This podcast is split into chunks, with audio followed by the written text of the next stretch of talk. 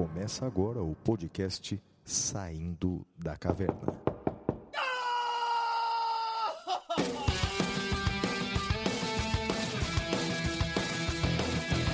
Com Guilherme Madeira, Fala galera, sejam bem-vindos, sejam bem-vindas. Flávio Martins, Salve, salve galera, muito bem-vindos, muito bem-vindas a mais um episódio do Saindo da Caverna, episódio 63. E aí, Flavião, como é que você tá? Eu tô, eu tô em parte feliz, eh, em parte eu tô arrasado, né? É, Em parte feliz porque você já se vacinou, né, Madeira? é você isso já aí. vacinou, tô É contente, tô feliz. Isso significa que, segundo a ciência, o saindo da caverna não vai acabar. É, pode mudar um pouco os apresentadores, né? Até, mas, mas pelo menos metade dos apresentadores, segundo a ciência, vai sobreviver a essa pandemia. Eu tô muito contente com, com isso. Mas eu tô arrasado. Arrasado não é a palavra, perplexo É, porque eu fiquei um ano e meio é, ouvindo essa história de que ah, eu tenho vinte e poucos anos, ah, eu não lembro de Friends, ah, eu não lembro disso, eu não lembro do governo Collor, não me lembro de nada disso, e agora o bicho tá se vacinando na fila dos velhos. velho. Que isso, velho? mentiroso do caramba. Olha, Flávio, eu, eu queria dizer que eh, a gente viu por aí que tem gente ah, ah, forjando comorbidade, né? Tem gente comprando laudo, Rapaz, isso é, Eu- isso é muito chato. Então. É, eu, eu, na verdade, Flávio, eu forjei a idade, né? Eu forjei a idade. Porque pela idade eu não poderia, né? 25 Ah, não, não. poderia se vacinar. É, Só pela Esse- comorbidade. Esses cabelos brancos, então, que você tá mostrando, deve ser alguma doença, né? É pra dar um Porque charme. com Flávio. 25, é, você pinta de branco, né? Você descolore. Isso, isso. ah, isso. tá certo. É tá certo. dar um charme. É dar um Então, charme. Madeira, eu, eu tô naquela, na, naquele, naquele grupo de pessoas que tem algumas comorbidades, mas que não se encaixam na lista. Então, por exemplo, eu tô acima do peso, né? Mas para ter o, o, o- ac- acima do peso que justifique as vacinas, eu preciso engordar uns 20 quilos. E não vai dar tempo de eu fazer isso em uma semana. Ou então pressão alta. Eu sou hipertenso já há muitos anos, mas eu não me encaixo naquela hipertensão que justifica a vacina. Para isso eu tenho que ficar comendo aí umas colherinhas de sal. Mas o pessoal não tem pudor nenhum, não é, Madeira? Para buscar um laudo É, médico é. para ter vacina, né, cara? É uma pena, assim. é, quem tem, eu ainda comentei isso no Twitter, quem tem qualquer comorbidade que seja elegível tem que se vacinar. Até uma, uma seguidora falou: ah, professor, eu não sei, não acho justo. Eu falei: olha, não, não é uma questão de achar justo. Se pela legislação você é elegível, você tem que se vacinar. É uma forma eh, até de proteger a sociedade como um todo. Agora, o que não pode admitir é a gente forjando, né, Flávio? Gente que não tem comorbidade e, aliás, é até crime, né? Falsidade ideológica, né? É isso Rapaz, que a isso- gente não. isso. Não-. É falsidade ideológica por parte do doente é, e, e também o, o, o- o atestado falso por causa do médico, né, cara? Sim, sim, é isso mesmo, Flávio. É isso mesmo. É. Mas uma são pena, exceções, né? Assim, são aquelas exceções, eu quero crer que sejam exceções e, e os bons são maioria, eu ainda acredito nisso, Flávio. Mas então, Madeira, a gente tem que. Volto àquela minha tecla mil vezes repetida. A gente precisa transformar a educação no nosso país, uma educação, não uma educação de português e matemática, que aliás também precisa, mas uma, uma, uma educação transformadora, uma educação libertadora, uma educação plural, uma educação também com valores, porque é, é, a corrupção que a gente tanto contesta no governo federal, estadual, municipal, ou seja, nos governantes, é uma corrupção que você encontra é, é, é, é, na sociedade brasileira. Você buscar um atestado médico para se vacinar antes dos outros, e, e veja, vacinar antes dos outros são aqueles que não têm acesso a um médico para dar um laudo, ou seja, é na frente dos pobres, não é? Essa é a Sim. ideia. É a Sim. classe média querer se vacinar na frente dos pobres, é isso. Isso, cara, é uma forma de corrupção. Sim. Então não adianta nada colocar a camisa da seleção brasileira, sair pra rua bradando contra a corrupção e pedir pro médico dar um atestado para você se vacinar antes, cara. É muita hipocrisia, cara. É muita hipocrisia, Madeira. Então a gente tem que mudar, cara. A gente tem que mudar. A- as nossas gerações, dos nossos netos, porque honestamente eu acho que a geração dos nossos filhos está tão perdida quanto a nossa. Então a geração dos nossos netos, cara, ah, eu ela não precisa. acho, Flávio. Ah, eu acho, Madeira. Eu não acho. Eu, eu vejo os Ah. amigos da minha filha. Ah, É. Madeira, sai da sua bolha, rapaz. Sai da sua bolha. Não, mas. Ah, ué, sim, que jovens Madeira. que você vê de, de 15 Sim, anos que não sejam. Madeira. Madeira, a pandemia reforçou. Madeira, se você olhar as estatísticas aí, cara, um percentual enorme de jovens é, é aquilo que é, o- no apelido é nem, nem. Nem estudam, nem trabalham. Ou seja, tem uma, uma massa gigantesca de brasileiros, sem qual, jovens brasileiros, sem qualquer Não. expectativa profissional de trabalho cultural. Peraí, nós estamos falando. va- Vamos, vamos delimitar o tema. Você estava Ah. falando dos nossos filhos. Nossos filhos não, não têm que trabalhar mesmo, têm 15 anos, ainda não estão em idade de trabalhar. E o problema do, do estudo, aí ele é multifatorial, né, Flávio? Do, do, dos jovens, dos nossos filhos, adolescentes, né? Da, da geração dos nossos filhos que não estuda. E é multifatorial. Passa desde questões econômicas, sociais, certo. até a incompetência do governo federal que não comprou vacina e aí não pode reabrir escola, né? Sim, e outra coisa, quer dizer, a nossa geração, Madeira, que é uma geração que realmente na história vai ser uma geração que vai causar muita, muitas frustrações, né? Aquela geração das pessoas que saem nas ruas contra o uso de máscaras, né? Essa geração vai educar como seus filhos, cara. Então, quer dizer, eu honestamente, eu, eu aposto meu- na meu rebeldia dos jovens, Flávio, Ah, que, que vão se é, levantar é que contra a você, é que você, é que você sempre vê o copo meio cheio, cara. Eu já não vejo nem copo mais, cara, né? E outra coisa, você tá todo otimista porque você tá com a vacina no braço, né, rapaz?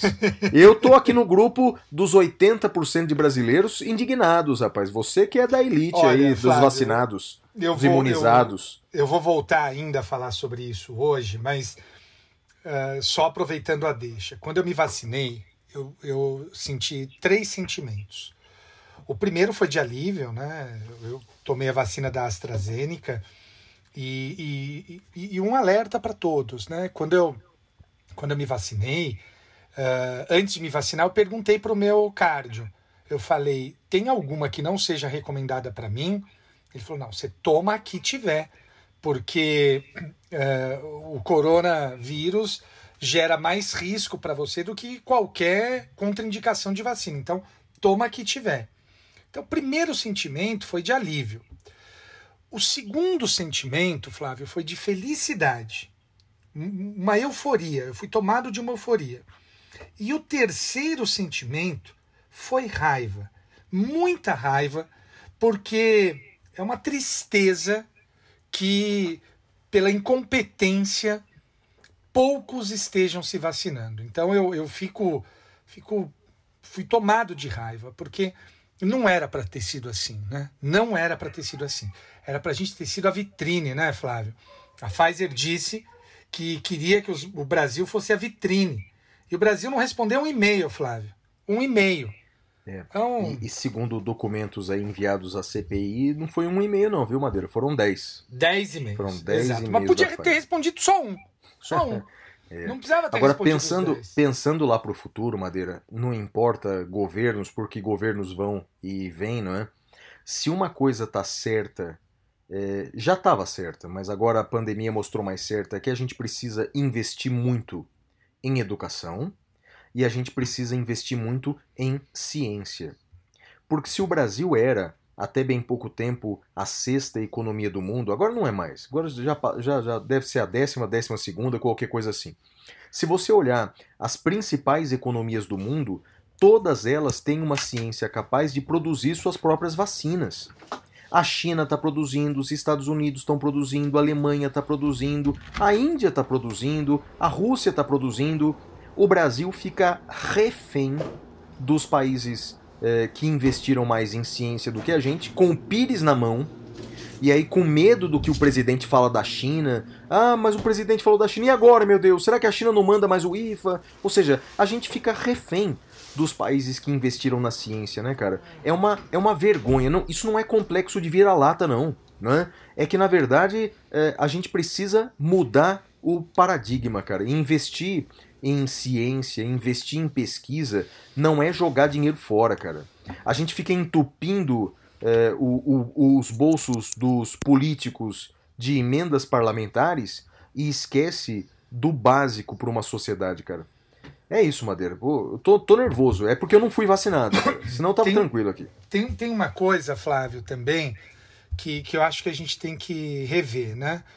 Pelo menos na nossa geração, é, e eu vejo na internet muita gente falando, né? Ah, por que, que eu tenho que estudar mitose, meiose no colegial? Quando que eu vou aplicar isso na minha vida?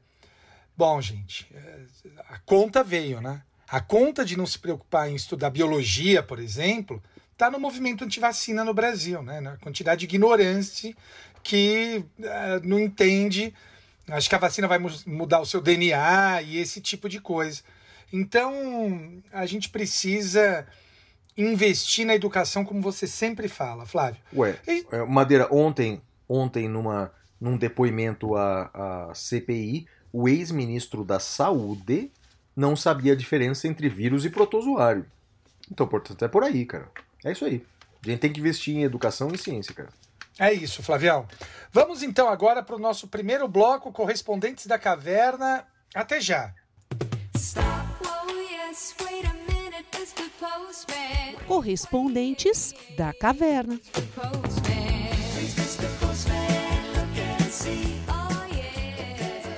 Flávio, me diga uma coisa, como é que os ouvintes podem fazer para mandar carta para gente? Madeira, eu sugiro que faça isso quanto antes, enquanto os correios existem, rapaz. Porque, ao que parece, não vai existir daqui a pouco, não, rapaz. Ai, que tristeza, Flávio, que tristeza. Pois, pois é, rapaz. O fato é que, se você quiser, vai no correio, corre lá, mas se não quiser, manda um e-mail pra gente. Nosso e-mail é podcast@professorflaviomartins.com.br. Repita! podcast professorflaviomartins.com.br ou pode encontrar, entrar em contato com a gente pelas redes sociais. Os endereços do Madeira, tanto no Twitter quanto no Instagram, é arroba madeira10. E os meus endereços, tanto no Twitter quanto no Instagram, são arroba siga o Flávio. Flávio, antes de você ler a primeira mensagem, deixa eu te contar uma coisa. Hum. Ontem, dia 20 de maio, a gente retomou o trabalho presencial no fórum aqui em São Paulo. E sabe o que, que o pessoal do cartório foi me levar, Flávio? No gabinete? O quê? O quê? Uma carta. Ah, uma tá carta. Uma ouvinte mandou uma carta lá para a vara. Ah, que legal. É, é a Mônica Girardi. É, Mônica Girardi, lá de Santa Rosa, Rio Grande do Sul. Que Mônica, legal. eu queria agradecer. Mandou uma cartinha para mim com lavanda, cheirosa. Olha, muito obrigado. E toma, Flávio, você que é contra aí uh, a modernidade que consiste no uso das cartas. Olha, tô cheirando aqui, tô abrindo envelope, muito legal. Então toma, Flávio, é isso. Eu continuo recebendo cartas aqui, agradeço. Mônica Girardi, de Santa Rosa, Rio Grande do Sul. Muito obrigado, querida. É que Madeira, você realmente é de uma outra geração, não é? Então, a ponto de já ter sido vacinado. Quer dizer, a ciência não, mostra que você não. é de uma outra geração. Então, já confessei da, aqui no próximo eu... dia, no próximo episódio, Madeira, eu vou, se você quiser, eu, eu deixo o número do fax para as pessoas passarem. Olha, Flávio, eu já confessei aqui que eu forjei a minha certidão de nascimento para mudar de, de 27 para 45, né? Para eu poder me vacinar foi o crime que eu cometi. É, mas tem mais uma coisa. Nós jovens, Flávio, a gente gosta dessa coisa do passado, sabe? A, a gente acha que isso é hipster. Então, por isso que eu, que eu gosto de carta, porque carta é uma coisa de hipster, Flávio. Sei, tá certo, Madeira, tá certo. Vamos começar a ler aqui então? Vamos Olha lá. só. O Bruno Lima escreve assim pra gente: Caríssimo professor Flávio, meu nome é Bruno Lima, sou seu seguidor há anos, fui seu aluno da Rede LFG, te acompanho desde então. Sempre me impressionou sua técnica de dar aulas, escrevendo na lousa e explicando ao mesmo tempo, de forma fluida, sem repetições, sem a aula ficar cansativa. É, sou servidor do Senado Federal. Já o professor Madeira eu conheci ao ouvir o podcast SDC pela primeira vez no episódio 48. Opa. E também já virei fã. O estilo calmo e ponderado dele de fazer os comentários e passar conhecimento faz de vocês a dupla perfeita. E já estou viciado no podcast SDC e Detrator, do qual já sou assinante. Estou procurando ouvir todos os episódios passados também. Que legal. Gostaria de fazer um comentário e uma pergunta. Como sou assinante do Clube do Ouvinte e recebi um material sobre CPI, imediatamente repassei ao colega que trabalha na CPI da pandemia, Opa, assessorando o presidente da comissão. Olha que legal. Ele elogiou muito a organização do material e diz que irá ajudar nos trabalhos de assessoramento da CPI. Que legal, cara. Eu Não sabia Muito disso, não. legal. Eu ainda aproveitei para fazer propaganda do Clube do Ouvinte, que legal. Sobre a dúvida, gostaria de perguntar sobre o episódio passado, em que foi feito um comentário em que a cisão da penalidade do processo de impedimento da presidente Dilma Rousseff teria sido inédito. A cisão entre a suspensão dos direitos políticos e a perda do mandato. Porém, no caso do presidente Collor, não teria ocorrido a mesma cisão? No caso do impeachment do Collor, ele renunciou ao mandato, mas ainda assim houve uma separação das penalidades e ele teve os direitos políticos suspensos.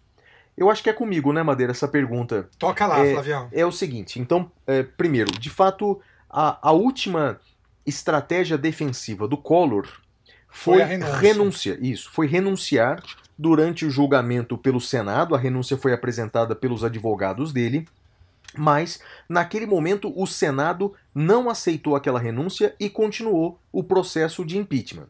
Isso chegou até o Supremo e o Supremo entendeu que a renúncia do presidente, depois de iniciado o processo de impeachment no Senado, ela é irrelevante, ela não obsta a continuidade do processo.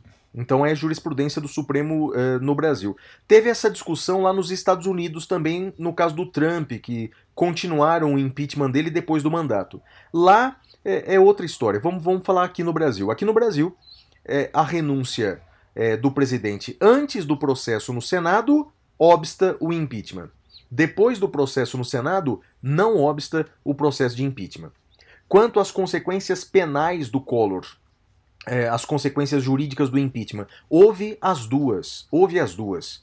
Então o Collor, ele foi. é, é, bem, ele perdeu o cargo do qual ele já tinha renunciado, mas é, principalmente ele ficou oito anos sem poder ocupar nenhum cargo público, oito anos afastado da vida pública. Ele até tentou, Madeira, essa não sei se você vai lembrar, porque você disse que é jovem, não é? Mas o Collor. Ah, estudei ele- história, né? é, você viu no livro provavelmente. Mas o Collor, cara, durante aqueles oito anos, ele tentou se candidatar a prefeito de São Paulo. Olha que coisa diferente, cara. Ele tentou se Sério, candidatar. Flávio? Não, sério que você não lembra disso? Não? Não lembro, cara. Falando sério, não lembro. É mesmo? É, é. Não lembro. Então, e então veja, eu já estava ô, Madeira, aqui em São deve, deve Paulo. ser, deve ser problema da velhice, viu, cara? Porque. é, Não, é, e é. olha, eu, eu já estava aqui em São Paulo porque eu vim fazer faculdade, né? Eu comecei a faculdade em 93. É, é que, sabe o que, que eu acho, Madeira? É, é, eu, eu, eu tenho um, um problema, é, bem, não é problema, mas uma característica desde jovem que eu sempre fui é, é, vidrado nessa coisa de campanhas políticas, então eu sempre gostei dessa coisa de direito constitucional. Você acredita que jingle, eu tenho uma memória auditiva muito boa, você acredita que jingle, por exemplo, eu sei quase tudo de cor, sei lá, do, do, do, do, do- Lula, do Collor, até do Você Ulisses lembra Guimarães. do jingle do Collor? Opa, chegou a hora de acabar com os marajás, sou o Collor. Não lembra disso não? Não. Pô, e o do, eu e lem- do Ulisses? Bote fé no velhinho, o velhinho é demais. Bote fé no velhinho, ele sabe o que faz. Nossa, Flávio, Pra- eu só lembro do Emael. Ai, Né, acho maior que que, é toca é o- toda é o- eleição, né? É, o- é um dos mais conhecidos do país. Ah, eu lembro do, Ah, eu lembro do de Lula todos, lá, cara. né? Que- ah, que- Lula lá, Lula, Lula lá, brilha Isso. uma estrela, Lula lá, cresce Ah, a acabei de esperança. lembrar de é um. bonito, bonito, bonito. Juntos chegaremos lá, fé no Brasil. Lembra desse? Com Jun- a, a Fifi, juntos. A Fifi. Exato. Isso, é isso mesmo. Le- Não, é legal, cara, é legal. Eu estudei, né? Eu não, não vivenciei isso, como eu disse, né? Tenho 27 anos. Uh, mas. Ó, lembra eu... dessa aqui, ó? Olha só, essa aqui tem uns. Tem, vai, vai, vai fazer 30 anos, olha. É, é, é, tá na minha mão, na sua mão, na mão da gente. Fazer de Fernando Henrique, nosso presidente. Olha só. Bonitinho, Nossa, é Cantado não... por. É, você não lembra? É cantado por aquele. Menina, não era? Não, não, era aquele, aquele, aquele sanfoneiro do Nordeste que morreu. Oh, meu Deus. Famoso. Gonzaguinha? Não. O Gonzaguinha não Gonzaguinha. Era não, Luiz Gonzaga não. Luiz era Gonzaga? O, o, outro, da nova da, da geração depois do Luiz Gonzaga. Cara, mas eu adorava esse negócio. Eu acompanhava demais, cara. Ô, Flávio, era... só uma coisa. Já que a gente tá falando ah. disso, ah. você lembra, acho que de umas primeiras eleições... Quando que foi a primeira eleição democrática no pós-ditadura? Do Collor. Não, Collor antes, não presidencial. Antes, acho que antes teve uma municipal, não teve? Ah, agora você me pegou, Madeira. Porque eu lembro, a minha casa lá em Bebedouro, ela é do lado de, um, de uma escola em que o pessoal vota. E naquela época, eh, eu lembro que a gente ficava eh, distribuindo folheto de candidato, porque podia no dia da eleição, não tinha sim, as restrições sim. que vieram depois com, com o Código Eleitoral. Você lembra disso ou não? Lembro. Opa, eu, não, eu não era é garoto. do Collor, cara, porque a do Collor é de 88. Uh, o Collor é 88, né? 89. Não, é, é, Collor um é 89. Depois, um pouquinho depois, é, é, é, depois da Constituição, né? É, o Collor é 89. Eu tava na oitava série. Isso. Mas eu lembro, lembro bem disso. Sabe uma coisa, rapaz? Olha que coisa, eu, eu, eu, eu um, um, candidato na época, eu não votava na época, assim como você também não, né? Ou, ou já votava, você é mais ah, velho que eu, né? Tomar né? banho.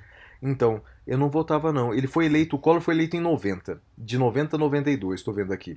E, e, e um, um, candidato foi 90, que eu gostava... Flávio? Foi, foi. Não foi 89 ele governou em 90?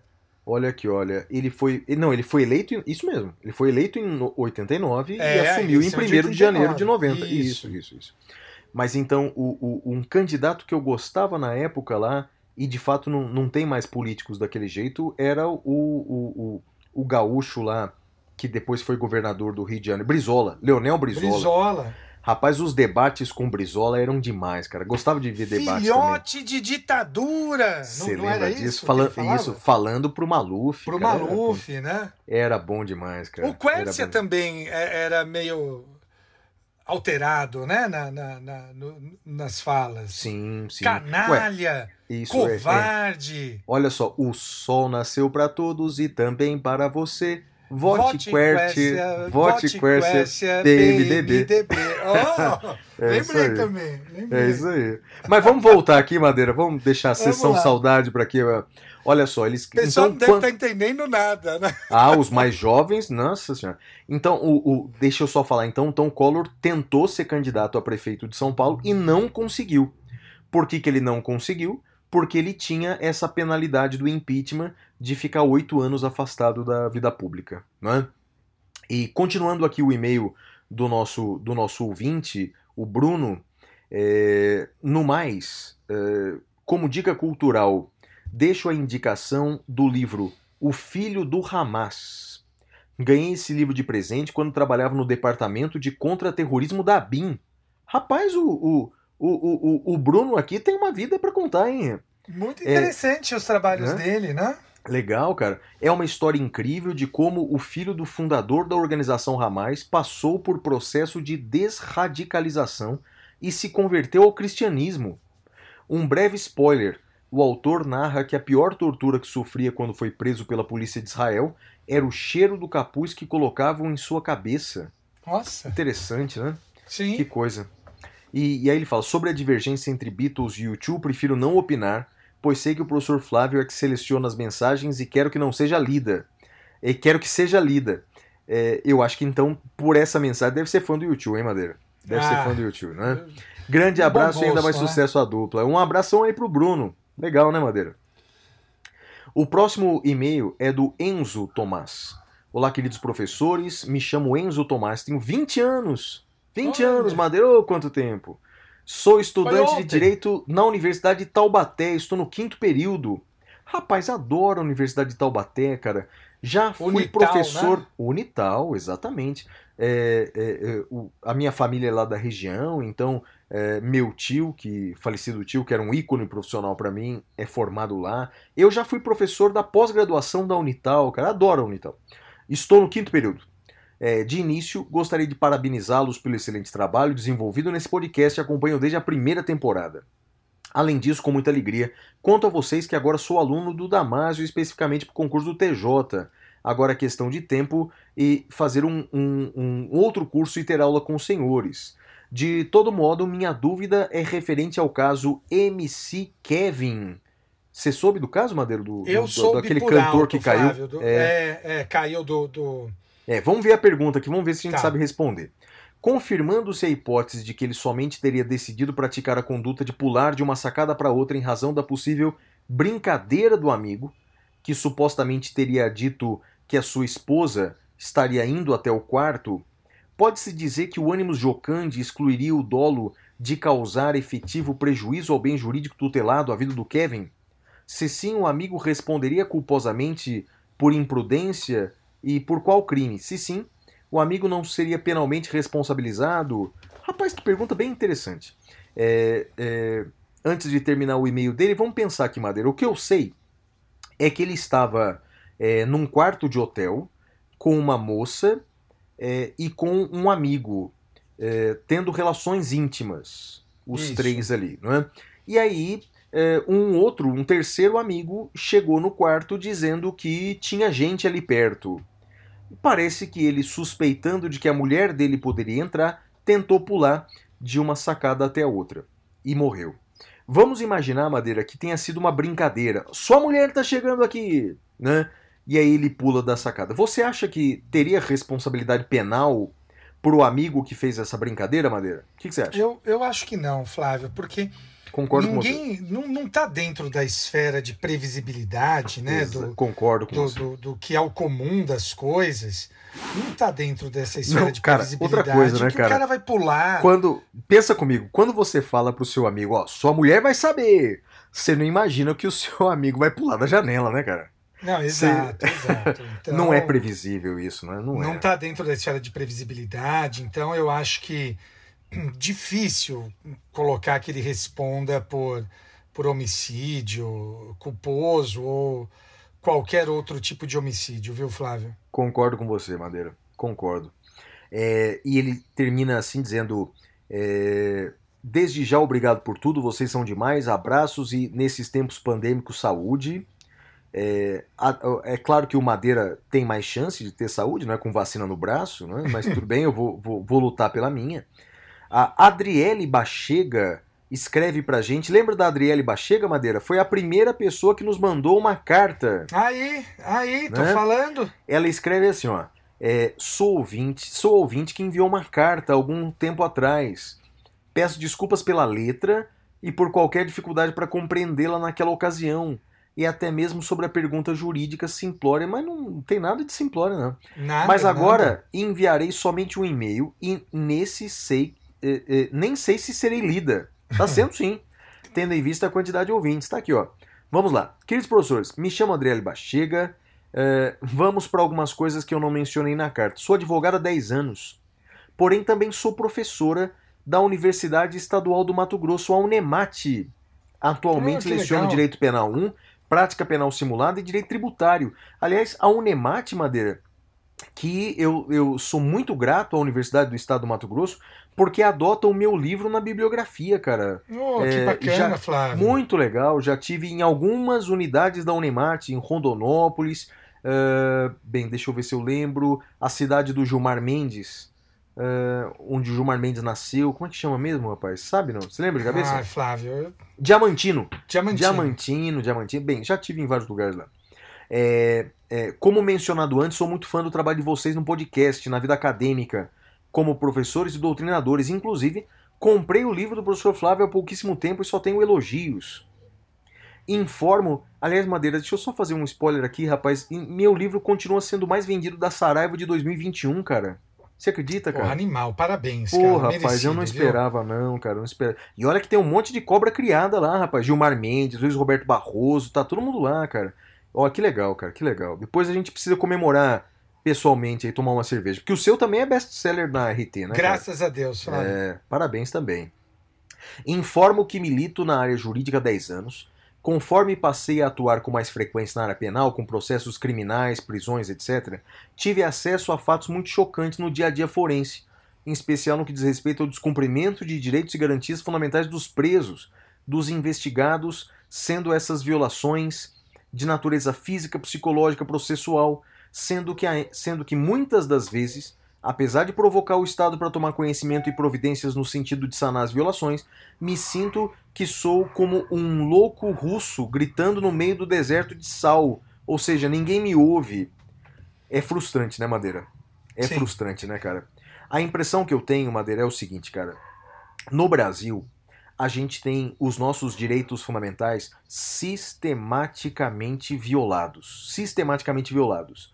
E é claro que a minoria tem violações mais frequentes, né, cara? Então, quer dizer, se a velhinha tem o seu direito à saúde violado, se a freira tem, imagina o preso, né, cara? Sim. Que não, não, não, não tem da população brasileira é, uma estima por razões óbvias, né?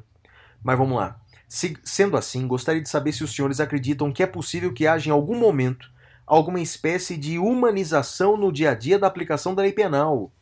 E aí, Madeira, o que, que você acha? Tem é, vo- é você o cara da otimista, né? Você acha que tem, né? Olha, Adri, eu, eu acredito que sim, e eu acho que a gente nunca pode perder o processo histórico de, de, de mente, né? Eu, eu sempre gosto de dar alguns exemplos de como era o direito quando eu aprendi, né? Quando eu estava na graduação. Eu fiz direito de 93 a 97, né? 93, 94, 95, 96, é, 93 a 97. Por exemplo, no meu, na, na época que eu aprendi direito, eh, havia prisão automática. Na época que eu aprendi direito, uma das discussões, Flávio, eu acho que você deve ter tido essa discussão na aula, era se eh, o, o, a mulher, a esposa, podia ser vítima de estupro por parte do Oh, marido. Olha que. Estudei que- isso na faculdade, cara. né? Olha que absurdo, né? É isso aí. hoje nós olhamos isso e, e a gente não. Se você fala isso para um aluno hoje, ele vai falar: não, mas eu não entendi a dúvida. É, é, verdade. Né? Então, Outra coisa, Madeira, eu estudei direito de família é, na vigência do Código Civil de 1916. Acho sim, também, eu né? também, eu também. Cara, é, não sei que livro que você Washington adotava. de Barros Monteiro. Você Flávio, também? Você também Opa! estudava por ele? A Rapaz. traição do homem Ah, é é, menor demais isso, cara. do que a traição da mulher. Bem, bem, quando eu falo demais isso, é, lê-se, quer dizer, é- é- chega a ser engraçado, né? Mas de fato é isso mesmo, cara. Pior que eu acho que eu não tenho mais esse livro aqui em casa, cara. Eu acho que na- na- é, é, quando Eu você tenho, se divorcia, é, bem, é, e a minha ex-mulher era da área do direito também, então tem essa coisa, né? Deixa uns livros pra trás. Mas o, o, o, o fato é que nesse livro do Washington de Barros Monteiro, ele justificava é, é, de forma, é, sei lá, hipotética, juridicamente, que o adultério da mulher é imperdoável e o adultério do homem é perdoável, não é isso, É Madeira? isso. Então, se você olha para a história, esses absurdos que eu e o Flávio falamos agora, né, da traição do homem, do, do estupro da esposa, tinha o estupro da prostituta, Flávio. Lembra disso também? Não, se a os prostituta podia ser sujeito passivo de estupro. Hoje, o- os nossos ouvintes devem estar ouvindo e pensando, cara, eu não estou entendendo a discussão. Mas era o valor da época, né? Foi uma construção. Veja, se você for pensar, e, e é louco, né, Flávio? A gente acha que os anos 90 aconteceram faz 10 anos. Não, os anos 90 aconteceram faz 30 anos. Então, houve toda essa mudança da sociedade e ainda bem. É óbvio que não vai na velocidade que a gente quer, na velocidade que a gente deseja, mas eu acredito sim numa melhora progressiva, Flávio. É, é Você não, razão. depois dessa? Não, essa, assim, por um lado sim, Madeira. Por um lado sim. E ela continua dizendo assim, olha, como dica cultural indico a série Gracie and Frankie, disponível na Netflix.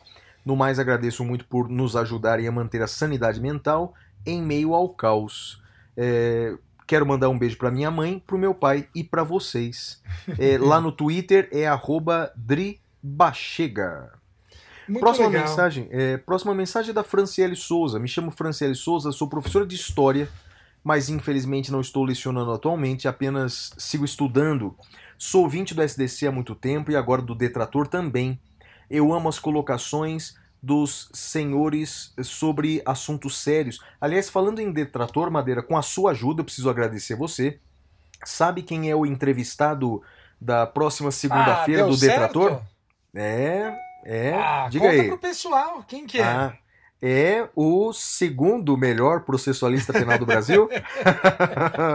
é Auri Lopes Júnior. Muito legal, Lopes cara. Júnior, que é. bom, que bom. É, o Madeira. é, eu pedi licença pro Madeira, né, pra pegar o contato do, do Auri.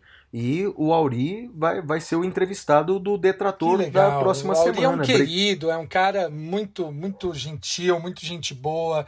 Gosto demais dele, tô muito feliz. É, eu, eu, eu, eu digo, já disse isso outras vezes, que, na minha opinião, o processo penal brasileiro hoje conta com três grandes processualistas, né? Que, eu, que eu coloco ali é, no top 3 facilmente. É você, Madeira, é o Auri Lopes e é o Gustavo Badaró. Né? Então, portanto, estamos bem representados aí o processo penal brasileiro. Né? Ai, Flávio, olha, eu vou te falar uma coisa, cara. Eu tenho, eu tenho olhado, né, e lido muita coisa de gente fora de São Paulo. E, e não é falsa modéstia, antes que você diga ou, ou o pessoal ache, mas assim, tem, tem muita gente boa no Brasil todo, de norte a sul do Mas país. não tenha dúvida. Tem não, não muito tenha processualista dúvida. bom. Não tenha dúvida. Ah, ah, É que exemplo, eu tô do- colocando os três do meu coração. é, né? não, mas E aí aí, você eu não- entro na conta Não vai da mandar nas minhas preferências, né? Não, vai não, mandar. eu na- entro- o Não, não, não. Seu, seu livro é bom pra caramba. Né? Seu livro é Não, bom pra sim, sim, meu livro é bom, mas eh, veja, tem, olha, por exemplo, eu vou citar alguns processualistas penais que, que, eu, que eu acho que o pessoal deveria deixar no radar, que são pessoas muito boas. A Janaína Matida ah, Ah, é do Rio uma- de Janeiro, muito do boa. Rio de Janeiro e que é professora lá no Chile, é, é muito boa.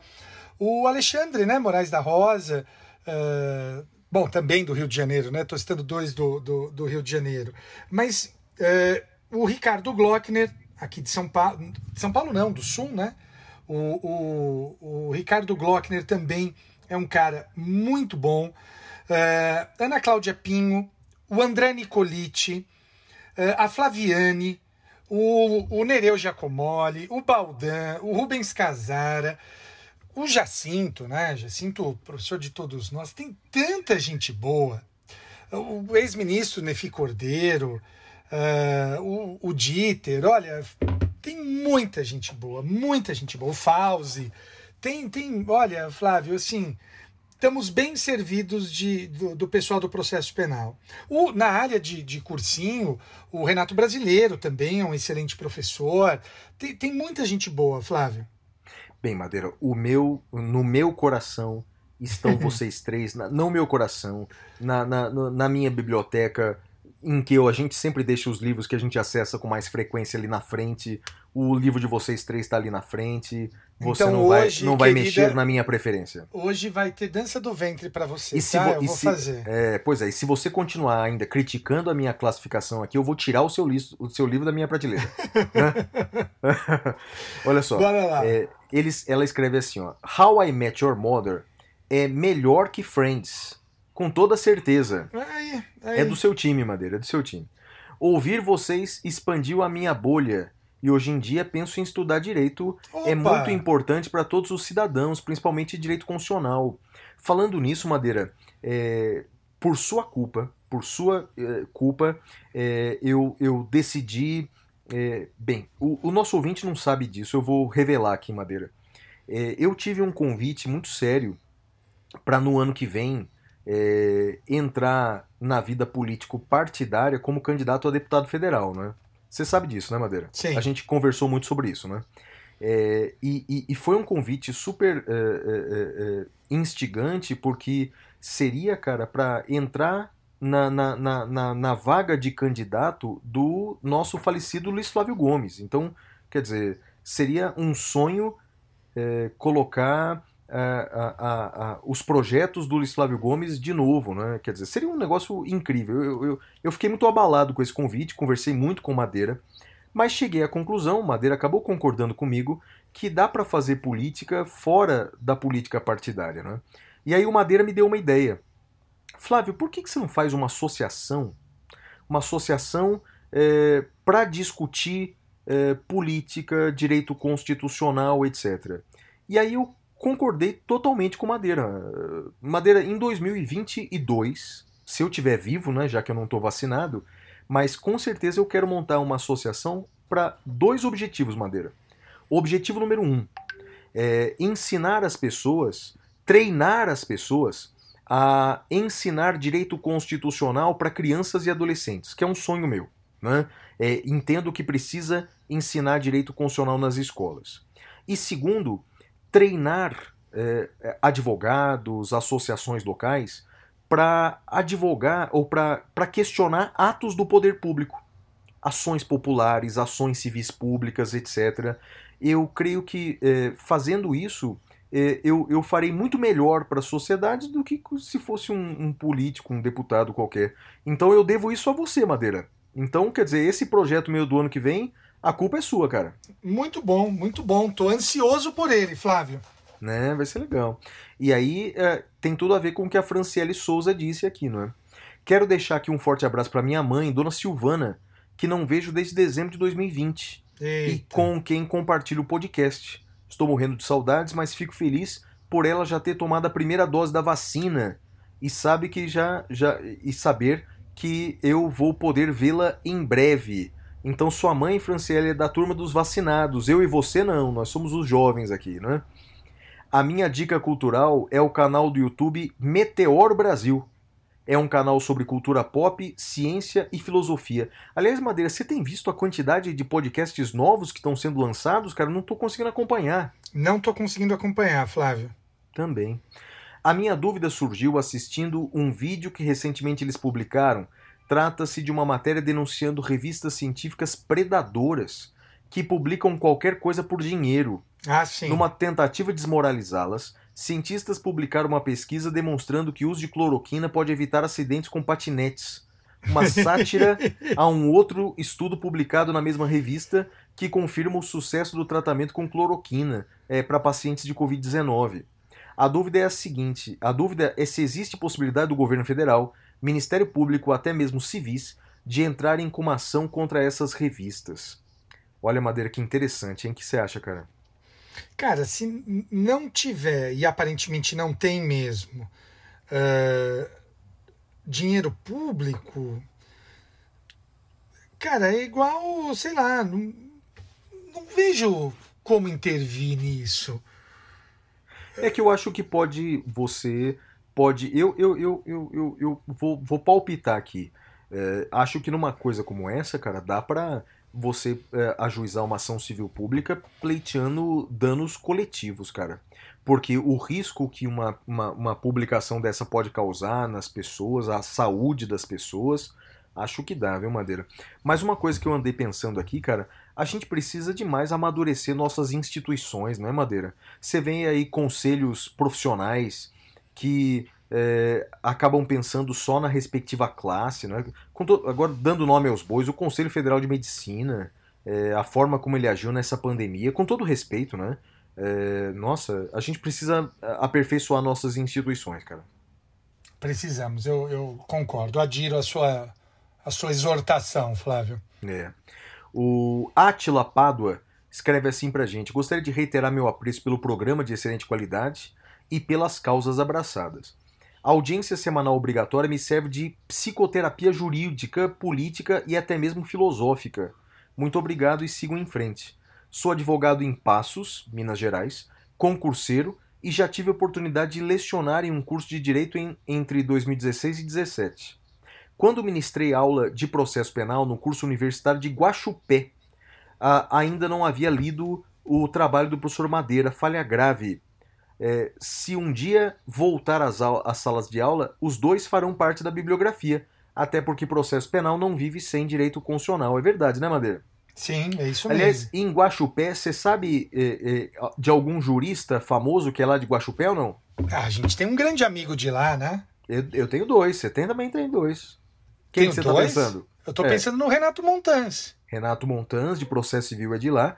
E o Eduardo Sabag também é de lá. O Edu é de lá? É, o Sabag também é de lá. Então, Porra, não Guaxupé lembrava aí, disso. É, pois é, é isso aí. E ele continua assim, ó. Pra não falar que só quero agradecer aos dois, que fique bem claro. YouTube é banda de rock sim. Toma, E mandar cartas escritas é muito legal. toma. Mas não sei se dá pra defender Zumbilândia. Aí não. e não aí faria sem prévia contratação e ajuste de honorários. Né?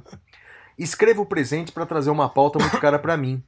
Nesse mês de conscientização sobre a doença celíaca. Essa doença já me rendeu sérios percalços e apenas fui diagnosticado aos 26 anos de idade. Pô, Madeira, me ajuda aí, cara, o que é isso? Flávio, eu Doença não celíaca. sabia. Eu abri no Google aqui. Ah, É, é a intolerância permanente ao glúten presente nos alimentos. hum, Pode se manifestar em bebês, é, assim que começam a variar a alimentação aos seis meses ou durante a vida adulta. É, irritabilidade, cansaço, perda de peso, diarreia é, ou anemia são, são as, as consequências dessa, dessa doença. Não existe tratamento específico. No entanto, os sintomas podem ser controlados com a eliminação de qualquer alimento ou produto que contenha o glúten ou vestígios. Por isso, que a Isso. gente tem que insistir na, na importância do rótulo dos alimentos, né, Flávio? É. E ele, Não é e ele frescura depois de, como, de- depois de como as contar pessoas os, dizem, né? Sim, é. E depois de contar os percalços dele, ele, ele conclui assim, ó. Como dica de leitura, especialmente a comunidade celíaca, familiares e amigos, sugiro enfaticamente a obra Dieta Sem Glúten, do professor de nutrição da Universidade de Harvard, Alessio Fasano, que mudou copernicamente a abordagem médica nos Opa! Estados Unidos sobre a doença celíaca e, por intermédio desse livro, traz muito conhecimento e poder ao celíaco para enfrentamento dessa doença. Legal, obrigado pela dica. E, e em termos de dica cultural, indico o filme Bacurau. Acabei de assistir, gostaria de saber a opinião de vocês caso tenham assistido. Já assistiu Bacurau, Madeira? Eu, a única coisa, eu não vi, a única coisa que eu sei Não do viu? Bacurau é o cara que foi 11 vezes com 11 namoradas diferentes assistir Bacurau, Flávio. Mas você não, sabe não essa viu? Bacurau? Não, não sei dessa história, vi, não. não vi. Hum. É, o cara tinha, tinha mais de uma namorada Ah, e ele levava todas elas pra assistir Bacurau. oh, meu Deus. Eu, eu, eu achei legal Bacurau, achei legal. É, bem, não achei a- o meu, meu filme brasileiro preferido, não é isso. Qual que é o mas seu um filme brasileiro preferido? Central do Brasil. Central do Brasil. Coisa linda. Lembra de Central do Brasil, não? Lembro, claro, com a Nossa, Fernanda. Montenegro. Fernanda né? Montenegro, maravilhoso. Maravilhoso. Que filme é aquele? Central do Brasil. E, e- e a, a- a trilha sonora do Central do Brasil, é, que também acho uma, a melhor trilha sonora de filmes brasileiros, é de Antônio Pinto, filho do, Zera, do Ziraldo. É Muito mesmo? boa. Muito boa. Não sabia. É, lindo, lindo, lindo. E o seu filme brasileiro preferido? Cara, eu tava pensando aqui, sem compromisso de, de cravar definitivamente, mas eu acho que é Bicho de Sete Cabeças, cara. Eu, eu acho demais. A fotografia é linda, eh, sem contar os documentários, né? Documentário brasileiro é, é- é top de linha, mas eh, eu acho que Bicho de Sete Cabeças. É, e acho o Rodrigo Santoro um gato, né? Rodrigo Ah, Santoro é mas um gato. Santoro, que, que, que homem é aquele, hein? A Luana Jesus, Piovani né? traiu, né? A Luana Piovani tra... deixou Puxa, é ele, né? verdade. Traiu ele e traiu a mim também. Você também teve um. Teve, teve, teve... É, eu vou preservar a minha privacidade, Flávio. É, e assim, Madeira, terminamos então esse bloco aí, né? Falando muita besteira. E aí, apresenta o próximo bloco aí, rapaz. Muito bem, agora nós vamos para o próximo bloco, que é o Notícias da Caverna. Até já.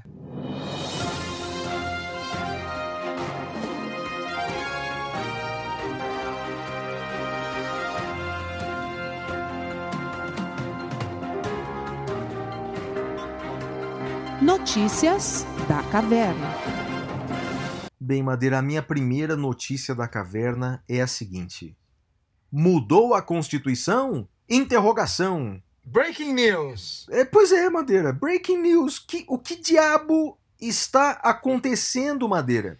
Na semana passada, É, eu, eu dei a notícia aqui no Saindo da Caverna que o presidente da República assinou um decreto aprovando a Convenção Interamericana contra o Racismo. Fiz uma postagem nas redes sociais dando parabéns para o presidente e olha que quem me segue sabe que isso não faço com muita frequência. É, dei aqui destaque positivo do prêmio Capitão Caverna para o presidente Bolsonaro por ter assinado esse decreto. Verdade. Só que tem um detalhe, Madeira. É. Não saiu no Diário Oficial até hoje, Madeira. Como assim, Flávio? Já tem uma semana, Madeira. Já tem uma semana. E esse diabo não apareceu no diário oficial, né? Mas olha, eu, eu sempre eu tô acompanhado... falo que em se tratando desse governo, a gente tem que esperar o diário oficial e dois dias para ver se não sai nenhuma retificação. Pior que você tem razão. Mas o fato, Madeira, é que, é, é, bem, eu, te, eu tô diariamente olhando o diário oficial, diariamente olhando o site da OEA, para ver se eles comunicaram à OEA dessa ratificação e nada, nenhum dos dois. É, é, quer dizer, tem a notícia é, no, no, no, no, site do, do, do, governo federal, o site oficial do governo. Isso repercutiu no mundo inteiro, Madeira. Tem notícias no mundo inteiro falando do Brasil, mas não saiu no diário oficial, cara. Isso tem causado uma perplexidade é, no mundo jurídico, sobretudo aqueles é, que, que trabalham com direito constitucional. Por exemplo, o professor Medina. É, a gente tem conversado pela internet, ele também não sabe o que está acontecendo. O professor Valério Mazzuoli, que, na minha opinião, é o maior especialista de direito internacional eh, no Brasil eh, e direitos humanos no Brasil. Eh, ou seja, a gente está conversando na internet sem saber o que está acontecendo, Madeira. Então, quer dizer, fez uma cerimônia assinando, mas não está no diário oficial. E me desculpem se eu sou da velha guarda, mas para ser jurídico tem que estar no diário oficial, cara. O tweet não basta. É isso. Rede social não basta. Flávio, a minha notícia uh, é uma nova súmula do STJ, é a súmula 648 do STJ. Essa súmula diz o seguinte: a superveniência da sentença condenatória prejudica o pedido de trancamento da ação penal por falta de justa causa feito em habeas corpus. Eu vou ser muito honesto com você, eu, eu uh, tenho aí discordâncias quanto a essa súmula, Flávio. Não me parece que ela seja correta, porque, enfim, o simples fato de ter condenado o juiz não inviabilizaria essa, essa análise, mas é aquilo que a gente chama de jurisprudência defensiva. Então, súmula 648, superveniência de sentença condenatória, não, aliás, prejudica o pedido de trancamento da ação penal por falta de justa causa feito em habeas corpus. Flávio. Estranho, Madeira. Mas vamos lá. Achei uma súmula estranha, mas vamos lá. O, o, o, a minha notícia é a seguinte: o Procurador-Geral da República, Augusto Aras, por meio de seus advogados, é, está processando o professor de direito e jornalista e colunista da Folha de São Paulo, Conrado Rubner, é, por conta de suas críticas é, nas redes sociais, em artigos da, do jornal Folha de São Paulo, principalmente por ter eh, alcunhado Procurador-Geral da República de poste-geral da República. Não é? E aí, eh, os advogados do Procurador-Geral da República, Augusto Aras, eh, peticionaram junto ao Conselho de Ética da USP, o professor Conrado é professor da Universidade de São Paulo, e acabam de ajuizar uma queixa-crime por calúnia, injúria e difamação. Ou seja, o trio dos crimes contra a honra é, por conta dessas críticas ferozes e ácidas praticadas pelo professor Conrado Rubner. Eu queria só fazer um, uma, um, um destaque, é, uma observação aqui jurídica sobre isso, que nós já falamos muitas vezes, aliás, se eu não me engano, o episódio 1 do Saindo da Caverna é, do ano passado é, era sobre liberdade de expressão, a gente falou disso. A liberdade de expressão ela varia de acordo com quem fala e sobre quem se fala. Então, por exemplo, quem fala a liberdade de expressão do parlamentar é muito maior do que a minha. A liberdade de expressão é, de um líder é, religioso, de um ministro religioso, no, durante o seu ofício é maior do que a minha. Ele pode fazer um discurso proselitista e preconceituoso que eu não posso. É, o professor tem liberdade de cátedra, enfim. Então varia de acordo com quem fala. Mas também varia de acordo sobre quem fala. Uma coisa é eu fazer aqui nesse podcast comentários sobre a minha sogra, ou comentários sobre o Madeira. Outra coisa é eu fazer comentários sobre o Procurador-Geral da República, o Ministro do Meio Ambiente, o Presidente da República, etc. A nossa liberdade de expressão quanto a essas autoridades públicas numa república, ela é muito maior.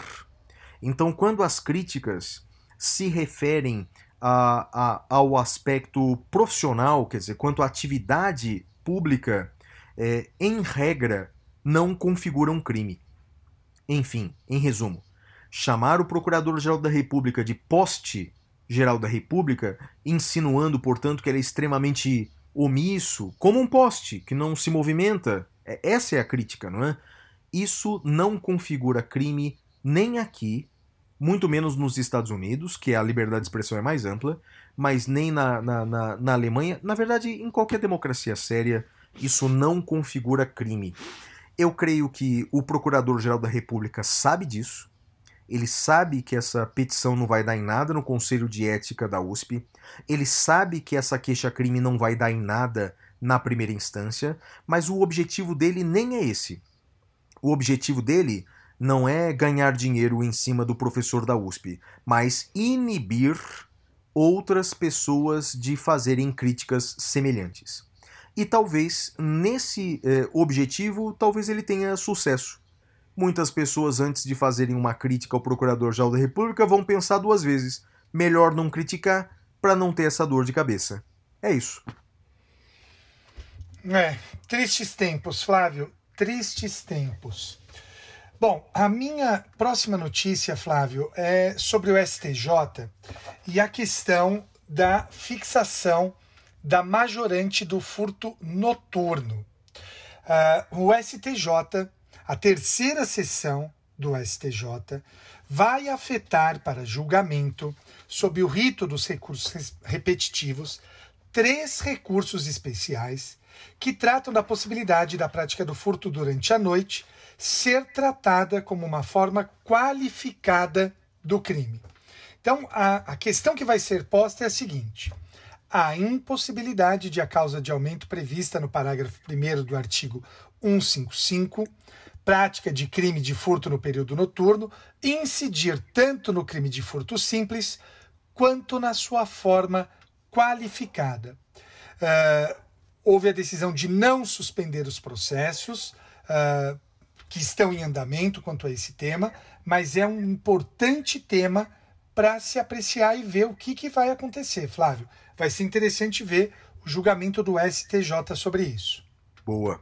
Madeira, minha próxima notícia da caverna, acho que a gente vai discordar aqui, hein, rapaz? Fazia tempo que a gente não discordava, vamos ver se a gente discorda aqui, ó.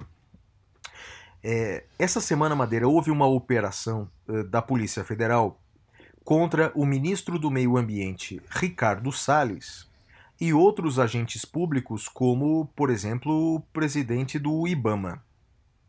É, basicamente aconteceu o seguinte, Madeira: houve várias medidas solicitadas pela Polícia Federal diretamente ao STF. Lembro que o pedido foi direcionado ao STF porque o ministro do Meio Ambiente tem foro privilegiado lá no STF. Dentre as medidas Madeira, talvez a mais, a que teve maior, as duas, vá, que teve maior repercussão, foi a quebra do sigilo bancário e fiscal do ministro do Meio Ambiente e a, a, a busca domiciliar nos endereços uh, do ministro do Meio Ambiente, com acesso a celulares e discos rígidos, etc. Bem, o, o que, que eu quero discutir aqui com você, Madeira?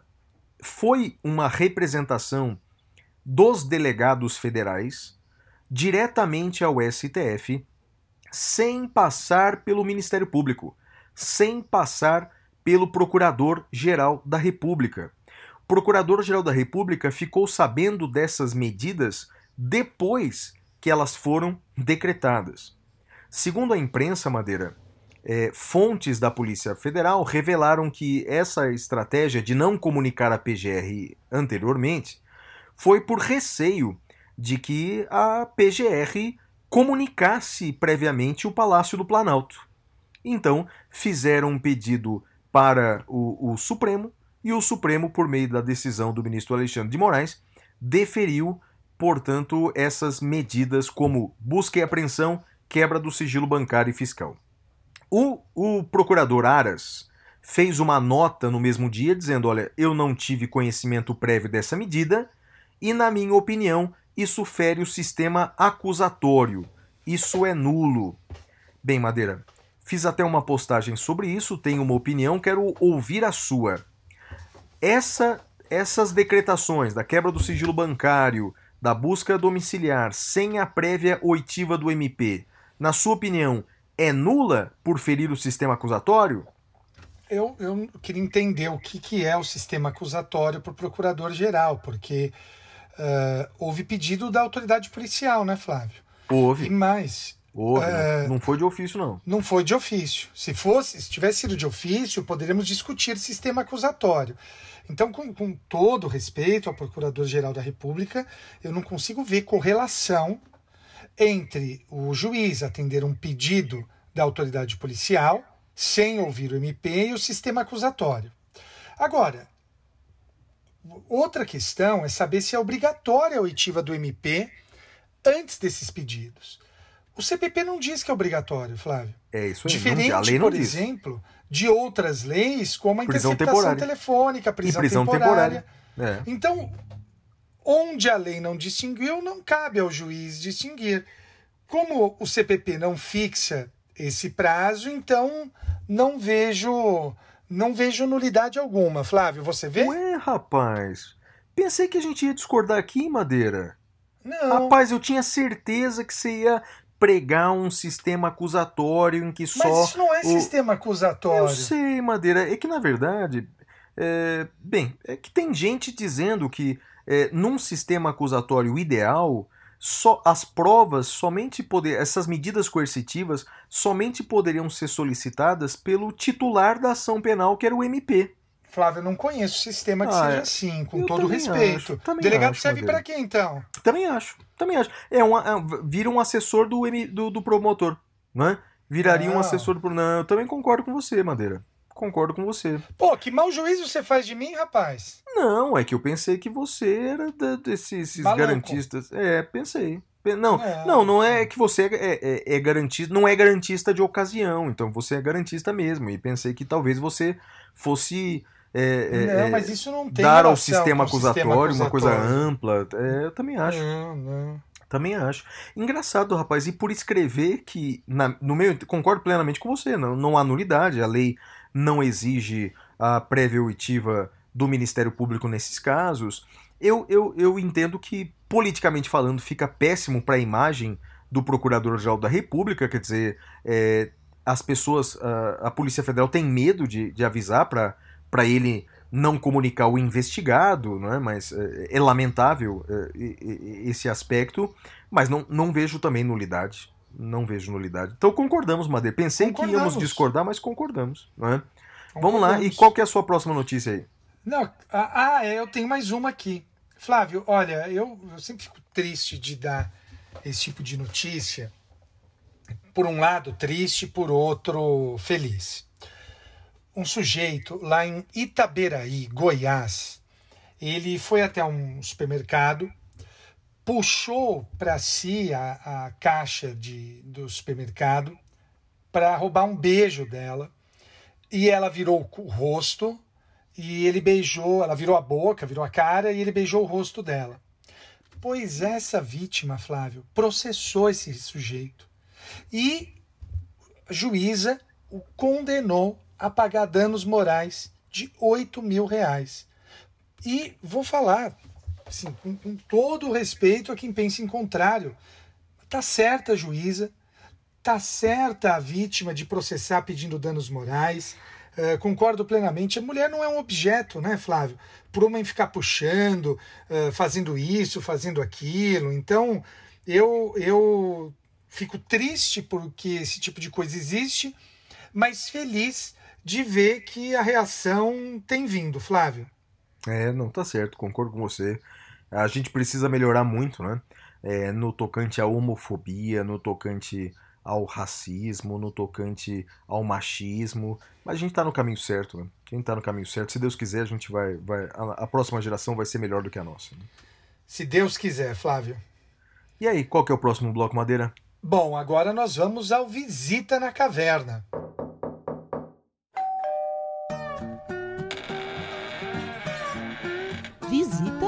Na Caverna.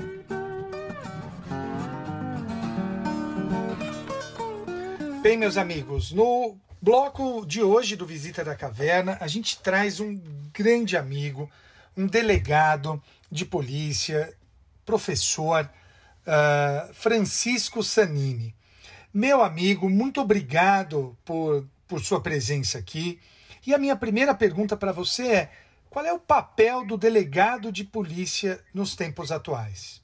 Fala Flávio, fala Madeira, mais uma vez, uma enorme satisfação estar aqui com vocês no Saindo da Caverna, esse podcast que para mim é super especial, ouço toda semana, até porque é, sou fã e não nego para ninguém, sou grande fã dos dois apresentadores, Flávio Madeira. Nossa amizade certamente é, não influencia o meu pensamento, porque realmente o conteúdo que vocês apresentam é muito interessante, é muito bom, e não só para aqueles que são da área do direito, mas para todas as pessoas aí que querem um pouco mais de conteúdo relevante na internet, o que infelizmente é, não é tão comum hoje em dia. Bom, Flávio Madeira, é bacana estar aqui com vocês para falar um pouquinho sobre a carreira de delegado de polícia, sobre a figura do delegado de polícia. Eu sou delegado de polícia há mais de 12 anos, tenho enorme orgulho da profissão que me escolheu. Eu sempre digo que eu nunca tive é, uma ideia específica para concurso. Eu queria me tornar professor e queria seguir as carreiras públicas, mas nunca despertou, nunca tive um, é, uma ideia clara de qual carreira eu seguiria. E quando eu me formei na faculdade, inicialmente eu foquei na carreira de delegado de polícia. É, fui reprovado no concurso para delegado de polícia no estado de Santa Catarina. Percebi nessa ocasião os erros que eu estava cometendo na minha preparação e, na sequência, eu, após corrigir esses equívocos, após corrigir esses erros na minha preparação, nos meus estudos, eu acabei sendo aprovado no concurso para delegado de polícia do estado de São Paulo. Nunca vou me esquecer do primeiro dia na academia de polícia, música da SWAT tocando ao fundo, um vídeo operacional. Eu falei, meu Deus do céu, é isso que eu quero fazer o resto da vida. Depois, quando é, iniciaram as aulas práticas, né, armamento e tiro, é, defesa pessoal, as aulas específicas de investigação criminal, de inquérito policial, e, sobretudo, depois que eu efetivamente iniciei a, a, a minha carreira profissional, né, após o período de formação na academia de polícia, eu realmente concluí que eu nasci para ser delegado de polícia. Tem uma,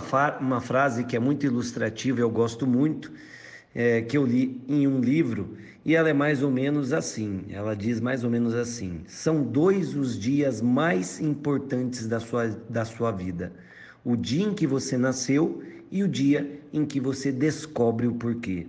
Eu nasci para ser policial, nasci para ser delegado de polícia.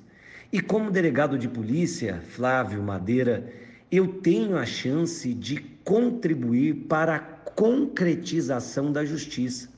O delegado de polícia, ele é a autoridade que preside investigações criminais, é uma autoridade com formação jurídica e que, portanto, viabiliza com todo o seu conhecimento jurídico e científico ligado à investigação, o delegado tem condições de viabilizar o esclarecimento dos fatos.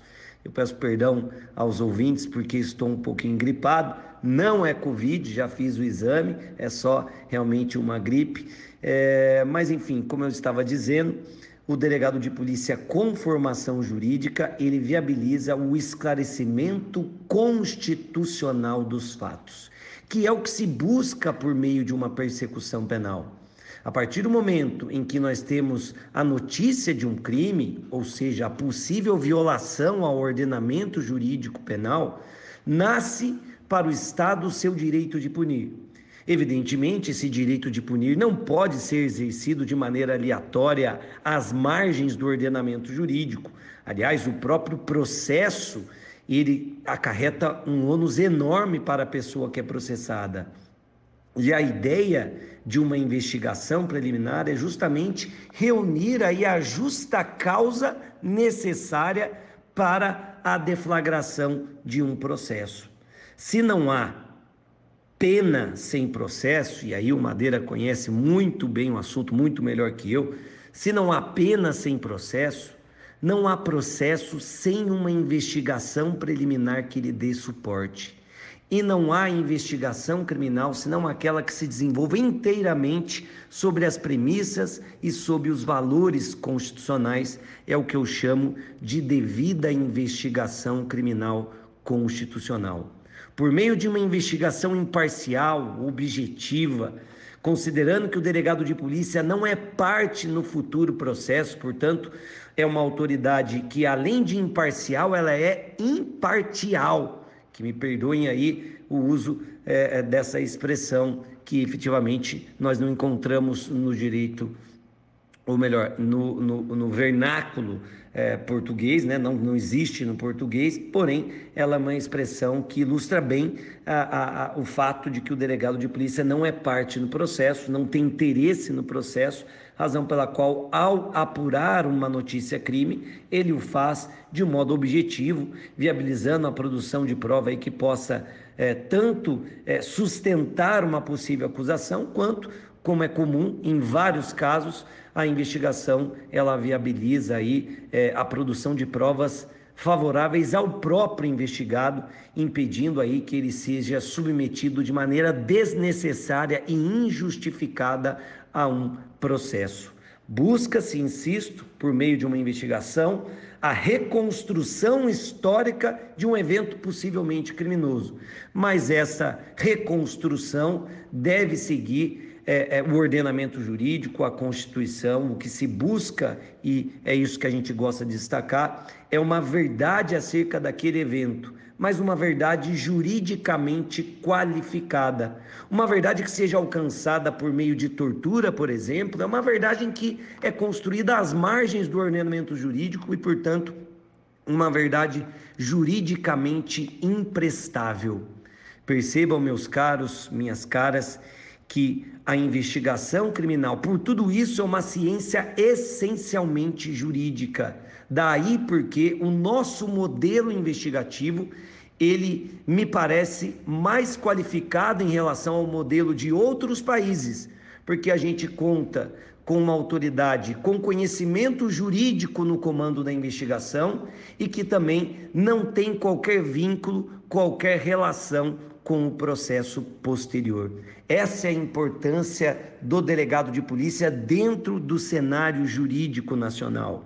E isso, para não mencionar outras situações, o delegado de polícia é, é sem dúvida nenhuma, o primeiro, é, a primeira autoridade estatal a dar um contorno jurídico acerca é, de um fato aparentemente criminoso, é a primeira autoridade estatal a solucionar eventuais conflitos relacionados à seara criminal. O delegado de polícia é a única autoridade que, além do juiz, tem a prerrogativa de é, limitar um direito fundamental valioso que é a liberdade de locomoção, e o delegado de polícia faz isso ao decretar prisões em flagrante. Por isso, como professor da academia de polícia, eu sempre destaco que o delegado de polícia deve carregar na alma, deve carregar no seu âmago ali toda a sua responsabilidade, toda essa responsabilidade de cercear ou não a liberdade de uma pessoa. E para isso, é preciso muito conhecimento jurídico para que eventual prisão seja decretada sob as premissas da lei e da Constituição.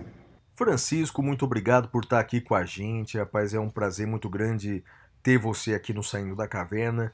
Diga para mim uma coisa, qual, na sua opinião, o sentido do inquérito policial atualmente? Flávio, falar do inquérito policial para mim é algo que efetivamente eu poderia deixar aqui os seus ouvintes extenuados, efetivamente cansados, porque o tema me encanta de tal forma que eu poderia passar aqui horas falando sobre investigação criminal, sobre inquérito policial, é, inclusive é, é junto com você, junto com Madeira, a gente é, poderia ficar é, o dia inteiro aqui discutindo o tema e qualificando, né? o debate, porque sempre quando a gente discute algo, a gente acaba aprimorando este algo, seja é, é, um instituto, seja uma tese, enfim, a gente sem dúvida nenhuma aprimora é, a, a própria justiça, o próprio direito. E é por isso que eu cada vez mais venho destacando a importância de delegados de polícia dentro do cenário jurídico, né? dentro das academias, né? dentro é, desse lado doutrinário participando, delegados e delegadas de polícia participando na construção jurídica é, do nosso, da nossa realidade, né? trazendo aí as suas expertises, a sua, a sua visão, o que é muito importante. É, não faz muito tempo nós não tínhamos delegados de polícia é, vocacionados a essa parte acadêmica, engajados cientificamente, produzindo doutrina e aos poucos eu acho que a gente vem é, é, ocupando esse papel dentro do cenário jurídico. Fico muito feliz, fico muito satisfeito de hoje a gente é, contar aí com vários delegados como protagonistas do direito criminal, é, produzindo doutrinas extremamente qualificadas, notadamente no que se refere à investigação criminal, e com isso obviamente, com um foco nesse estudo, é, trazendo não apenas a teoria, mas o conhecimento prático, a gente, sem dúvida nenhuma, está qualificando, está aprimorando o trabalho investigativo. Flávio, quando eu falo de inquérito policial, eu acho que a primeira coisa que a gente precisa destacar é que o inquérito policial é o principal instrumento em que se formaliza uma investigação criminal. Percebam, portanto, que a investigação criminal é o gênero e o inquérito policial, insisto, é o principal instrumento que formaliza esta investigação. É o procedimento que tem previsão legal, que está devidamente regulamentado no Código de Processo Penal, complementado pela Lei 12.830 de 2013, que trata da investigação conduzida pelo delegado de polícia e ao lado do inquérito policial, nós encontramos outros procedimentos de investigação criminal, outros procedimentos de apuração de infrações penais. Eu posso citar aqui o procedimento de apuração de ato infracional, eu, eu posso citar também o termo circunstanciado, que, no nosso entender, nada mais é do que um procedimento simplificado de investigação criminal que tem por objeto a apuração de infrações de menor potencial ofensivo. O Código de Processo Penal, no seu artigo 5, parágrafo 3, traz também é, é, o procedimento de verificação preliminar das informações ou procedimento de, de verificação da procedência das informações que nada mais é do que um filtro para a própria instauração do inquérito policial. E podemos, fora do âmbito das polícias judiciárias, citar ainda outros procedimentos investigativos, o PIC do MP, né, o procedimento investigatório criminal, que é presidido pelo próprio Ministério Público e regulamentado pelo Conselho Nacional do Ministério Público, o que é, tecnicamente nós questionamos, afinal de contas, por se tratar de investigação, a gente está falando de processo, e processo exige lei em sentido estrito, né? portanto, qualquer investigação presidida pelo Ministério Público, um procedimento próprio do Ministério Público, deveria ser regulamentado por lei, mas não é essa a realidade. Ainda é, quando se trata de crimes militares, nós temos o inquérito policial militar, que obviamente é, serve para apurar ou para formalizar a apuração de crimes militares, o que dentro desse contexto, me parece que o nosso ouvinte, ele compreende que ah, o inquérito policial ele não é o gênero, mas sim uma espécie é, em que se formaliza a investigação criminal. Por isso, muito além de, do que falar do inquérito policial, Flávio, eu prefiro falar sobre a investigação criminal. E aí, eu, eu, obviamente não, tenho nem condições, não vou ter tempo, como eu disse, não vou cansar os nossos ouvintes aqui falando aí todos os aspectos inerentes à investigação criminal. Eu só quero destacar algo que eu acredito que eu já destaquei na minha primeira abordagem aqui ao falar da carreira de delegado de polícia, porque o inquérito policial, a investigação criminal, ela tem diversas funções. Podemos destacar aqui a função preparatória, uma vez que a investigação ela serve para reunir provas e elementos informativos que possam dar subsídio ao titular da ação penal para que ele, Ministério Público ou o próprio ofendido nos crimes de ação penal privada possa exercer uma pretensão acusatória, mas por outro lado, o inquérito policial, a investigação criminal de um modo geral, ela também tem uma função preservadora, servindo como um filtro contra imputações infundadas. Eu destaco nos meus estudos acadêmicos doutrinários uma outra função, entre outras, né, que é a função restaurativa, no sentido de que a investigação não pode se contentar com a reunião de provas e elementos informativos que possam dar subsídio ao titular da ação penal. Não basta identificar o autor do crime, Flávio. É preciso que a investigação reconstrua o cenário existente antes da prática do crime, seja sob o ponto de vista do autor, seja, o que é mais importante, do ponto de vista da própria vítima. Imagine, nos crimes patrimoniais, uma investigação que simplesmente consegue identificar o autor, mas não consegue recuperar o objeto subtraído da vítima, o objeto furtado, o objeto roubado, essa investigação ela não é plenamente exitosa, porque a investigação precisa reconstruir o cenário anterior ao crime. Se antes do furto a vítima tinha sua moto e após o furto do roubo ela não mais tem esse objeto, a investigação precisa restaurar, reconstruir esse cenário inicial e permitir viabilizar com que a motocicleta, o carro, o dinheiro seja recuperado e entregue à vítima. É o que nós chamamos de função restaurativa da investigação criminal. Vejam aí, caro Flávio, caro Madeira, que o papel, a função da investigação, a função do inquérito policial, ela é muito mais ampla e relevante do que se costuma estudar e destacar aí na doutrina, é, dentro de um Estado democrático de direito, a gente percebe e verifica várias funções relevantes para a investigação criminal. Meu amigo, me diga uma coisa, da sua experiência, o que, que você fala para as pessoas que sonham em prestar um concurso policial? Olha, sobre dicas para quem sonha, almeja se tornar delegado de polícia, eu poderia dar várias, mas vou me limitar aqui em algumas.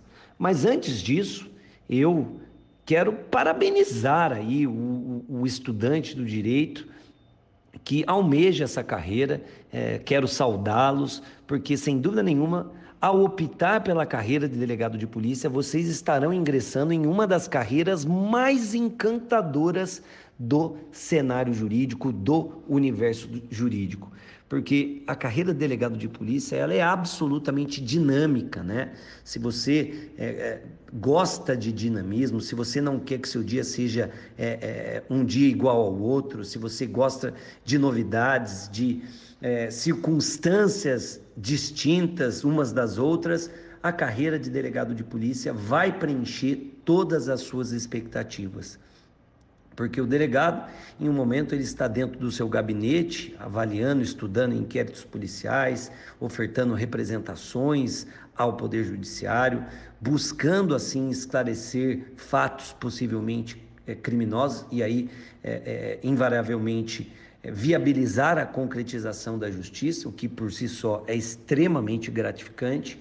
Mas, em outro contexto, o delegado de polícia ele pode estar aí é, correndo pelas ruas atrás de criminosos, pode estar aí rasgando o céu é, por meio de helicópteros das polícias civis, né, da Polícia Federal, também exercendo uma função vinculada à investigação, segurança pública. Então esse dinamismo ele é absolutamente encantador, né? É, Para quem quer ser delegado de polícia, a gente deixa aí algumas dicas, algumas sugestões, e acho que a primeira sugestão, Flávio Madeira, que me perdoem aí os, a, a, concorrência, né, os nossos co-irmãos de outros cursos, mas a, o primeiro passo é, sem dúvida nenhuma, se matricular no curso Damásio. Eu sou aluno do Damásio, aliás, fui aluno do professor Flávio, fui aluno do professor Madeira, orgulhosamente, entre outros professores que hoje são meus colegas. E eu, como concurseiro, vivi ali todas as angústias do concurseiro de hoje, né? Então eu conheço bem a realidade do, do concurseiro, conheço bem as dificuldades que todos enfrentam e me, me solidarizo e sei e acredito que todo esse investimento será recompensado. Então, primeiro passo, se matriculem nos nossos cursos no Damásio. Nós, no Damásio, temos é, um curso especial, específico para a carreira de delegado da Polícia Civil, delegado da Polícia Federal. E lá nosso corpo docente altamente qualificado já vai dar o pontapé na sua preparação, com todo o conteúdo pertinente, vai otimizar o seu estudo, vai otimizar aquilo que você precisa saber. Você vai poder construir o seu caderno, que funciona como um manual caseiro, que certamente será essencial na sua preparação. Para além disso, a gente não pode esquecer que a carreira de delegado de polícia também envolve uma prova física. Daí porque é muito importante que você também se prepare fisicamente, porque não adianta nada você ser aprovado no, aprovado no exame teórico, mas acabar sendo reprovado no exame é, físico. Né? Então, recomendo muito a prática de esportes e atividade física, porque além de você estar se preparando para uma prova física, você também é, vai espairecer sua cabeça, vai, vai te trazer tranquilidade, é, vai fazer muito bem para o seu psicológico, porque a aprovação é uma corrida é, é, é, uma maratona, né? É uma corrida que você não vence na velocidade, não é uma corrida de velocidade, é uma corrida é, efetivamente, como a gente podia fazer um paralelo aqui com as maratonas, não é uma corrida de tiro curto, é algo que se conquista a longo prazo.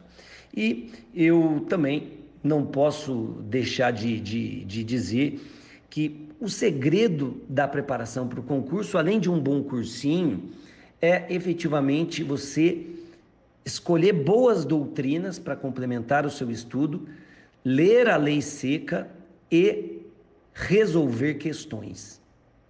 Realizar, fazer as provas dos concursos anteriores é essencial na sua preparação. E lembrando que a maioria dos concursos para delegados de polícia de todo o Brasil, inclusive para delegado de polícia federal, vem cobrando aí uma prova prática policial. Então, você, candidato, vai ter que redigir aí, vai ter que elaborar uma peça prática processual. E no Damásio, de, de forma pioneira, aliás, é, foi você, Flávio, quem me trouxe para o Damásio, até vou te agradecer eternamente por isso, e você me convidou para integrar o time do Damásio justamente para que a gente pudesse ser os pioneiros, e a gente, fo, a gente foi, nós fomos ali os pioneiros em é, criar um laboratório de prática policial, um laboratório de prática de polícia judiciária. E se você que é, é estudioso do direito, se você quer se tornar delegado de polícia, é, se juntar ao nosso time no Damásio, você vai ter aula comigo lá, além de outros grandes professores, e você vai participar do nosso laboratório de prática de polícia judiciária. Então, certamente não terá problemas na sua preparação para todas as fases do concurso para delegado de polícia. Por fim, Francisco, como de costume aqui no nosso programa, que dicas pessoais e profissionais você daria para os nossos ouvintes aqui do Saindo da Caverna, que são majoritariamente da área do direito? Olha, Flávio, eu confesso que, como ouvinte do Saindo da Caverna, eu gosto muito das dicas gerais que vocês passam aí, né? As dicas culturais. É, sempre é, acabo absorvendo muita coisa, dicas de séries, filmes, enfim, leituras. Eu absorvo demais todas as dicas, inclusive as dicas que os próprios ouvintes acabam é, é, enviando aí nas cartas barra e-mail, né, para agradar vocês dois. Afinal de contas, o Madeira sempre faz menção às cartas e você é, incontinente o corrige aí dizendo que hoje carta é algo raro de se enviar. É muito engraçado essa parte. Aliás, uma das coisas que eu parabenizo vocês é efetivamente esse humor que, que também permeia todo o bate-papo aí do SDC. Bom, responsabilidade a nossa dar dicas gerais aqui, né? Eu, é, primeiramente, acho que posso sugerir uma dica de música, né? Afinal de contas, vocês falam sempre de música e eu já vou engatar a dica de música, a dica musical, em uma dica de série. Por quê? Eu sou absolutamente aficionado pela série Suits, que retrata a vida de um advogado, né, de um grupo de advogados muito é, profissionais. E, e, e, o protagonista dessa série, ele leva o nome de Harvey Specter, né?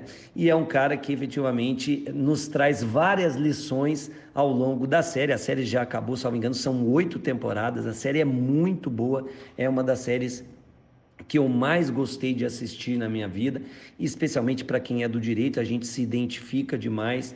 E então já deixo a, a, a indicação de Sults como série e, paralelamente, eu indico no, no Spotify um, um, uma playlist que é exatamente a playlist, playlist do Sults. A série é tão boa, Flávio Madeira, que além do conteúdo né, de entretenimento, a gente tem muita música boa e eu indico aí a, a playlist Filosofia Spectre. É uma, é uma playlist muito bacana também, que eu acho que todos vão gostar. Eu, particularmente, tenho uma playlist que eu rotulei como serendipidade, tá? É, é, é uma, uma, uma playlist que eu criei lá, uma playlist, portanto, minha, e ela é bem aleatória aí, e eu coloquei, acabei colocando este rótulo de serendipidade. Outra dica que eu, que eu vou passar aqui, e, e, e na verdade só reforçar, relacionada à prática de esportes. Né? Eu sou um entusiasta do esporte, eu gosto muito de praticar esportes, é, eu malho recorrentemente, eu é, também sou adepto de futebol, eu pratico corrida como madeira e hoje eu venho, estou absolutamente encantado com o beach tênis, viu, Flávio Madeira? Indico para vocês dois, o beach tênis é espetacular é um, além de uma grande atividade esportiva, física, queima gordura pra caramba, é, é, é um esporte que, que é acessível para todo mundo, né? para qualquer idade, para todos os sexos. Então é muito legal. A outra dica aí é que vocês pratiquem é, o beach tênis, tá bom? Então é isso, Flávio Madeira. Agradeço mais uma vez a oportunidade. Vocês dois moram no meu coração. Deixo um abraço aqui a todos os seus ouvintes e para quem tiver interesse, recomendo aí as minhas redes sociais, especialmente o meu Instagram @fsanini, tá? Sanini é S A N N I N I ou na linguagem policial Sierra Alpha November November India November India, tá bom? Arroba F Sanini, vai ser um prazer recebê-los também ali no meu Instagram. Um grande abraço, meus amigos, até a próxima. Muito legal, Flávio, gostei bastante da participação do nosso amigo. E agora qual que é o próximo bloco, Flávio? Bem, agora vamos para o bloco em que examinamos um tema central, e o tema central hoje é muito novo, muito importante, a lei anticrime, as novidades da lei anticrime, vamos para os temas cavernosos. Temas cavernosos.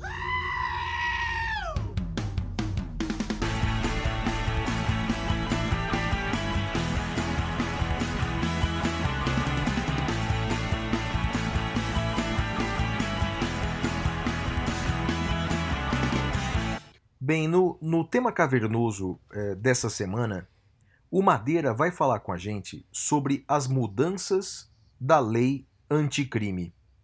Nosso ouvinte vai estar tá se perguntando, mas espera lá, mas a lei anticrime não é aquela lei de um ano atrás? Aquele projeto do Sérgio Moro já não entrou em vigor há, há um ano? É, sim, é verdade. Ocorre que alguns dispositivos vetados eh, pelo presidente da República, Jair Bolsonaro, somente agora foram rejeitados pelo Congresso Nacional. E dando um palpite de direito constitucional nessa história, é, na minha opinião, isso é um absurdo, né? porque a, a, a, o projeto de lei foi vetado, alguns trechos foram vetados um ano atrás, e um ano depois o Congresso Nacional ressuscita aqueles vetos. No meu entender, isso desrespeita a Constituição, que exigiria o prazo de 30 dias para fazer isso, mas o Supremo entende que esse prazo pode é, ser elástico. Enfim, a lei anticrime mudou, tem novidades da lei anticrime e o Madeira vai falar sobre isso. É com você, Madeira. Muito bem, meus amigos. No episódio de hoje, nós vamos conversar sobre os, alguns dos vetos que foram rejeitados uh, em relação ao pacote anticrime. É importante notar que, quando se fala em pacote anticrime, a primeira coisa que eu vejo de críticas consiste nas pessoas dizerem que não existe uh, uma unidade de sentido no pacote anticrime. Alguns dispositivos são muito rigorosos, por exemplo, como é o caso da progressão de regime. Outros dispositivos são dispositivos que não são tão rigorosos.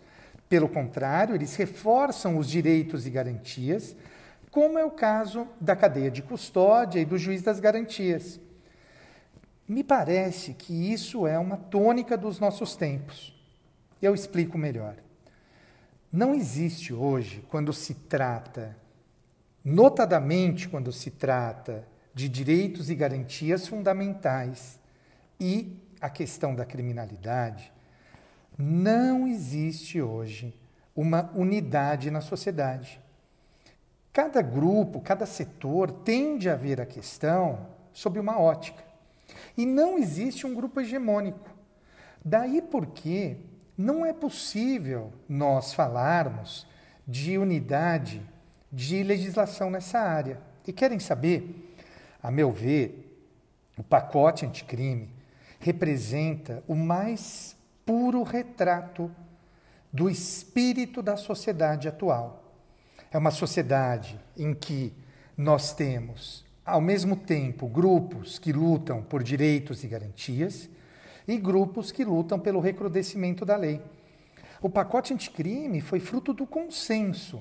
O consenso entre o Congresso Nacional, setores do Congresso, do Congresso Nacional, o Poder Executivo, e nós temos aí a manifestação disso. Acho que isso gera um problema quando se pensa, por exemplo, num código novo. Sem haver uma unidade nós não teremos um código, teremos um amontoado de artigos dos quais será difícil se extrair uma unidade sistêmica. Dito isso, eu quero fazer alguns destaques. O primeiro destaque é o artigo 3b, parágrafo 1. Nele está dito que é proibida a audiência de custódia por videoconferência. Não pode haver audiência de custódia por videoconferência. Eu vou ser muito honesto com vocês, os que me conhecem sabem, pessoalmente, eu não vejo problemas na audiência por videoconferência, ontologicamente falando. Acho que os problemas que apontam são problemas que independem da audiência de custódia. No entanto, é de se respeitar a opção do legislador. O legislador estabeleceu que não pode ser feita audiência de custódia por videoconferência. E, estabelecido isso, deve ser respeitado. Anoto apenas que esse artigo 3b está suspenso por liminar do ministro Luiz Fux, que suspendeu o juiz das garantias. Então, por hora, esse dispositivo não vale. Segunda coisa, o artigo 9A da Lei de Execução Penal. É o perfil genético na execução penal. Agora, está estabelecido que pode haver a coleta de material genético para os condenados por crime uh, praticado com violência grave contra a pessoa crime contra a vida, contra a liberdade sexual ou por crime sexual contra vulnerável. É possível esta coleta de material genético. A grande discussão que nós temos, e o Supremo está para decidir isso, consiste em saber uh, se isso é constitucional ou não. A meu ver, isso não é inconstitucional, não é. E isso, na verdade, representa uh, uma, uma forma de identificação criminal. Como é a coleta de digitais? Acho que a única coisa que nós temos que tomar cuidado é a forma. Como, como fazer a coleta desse material?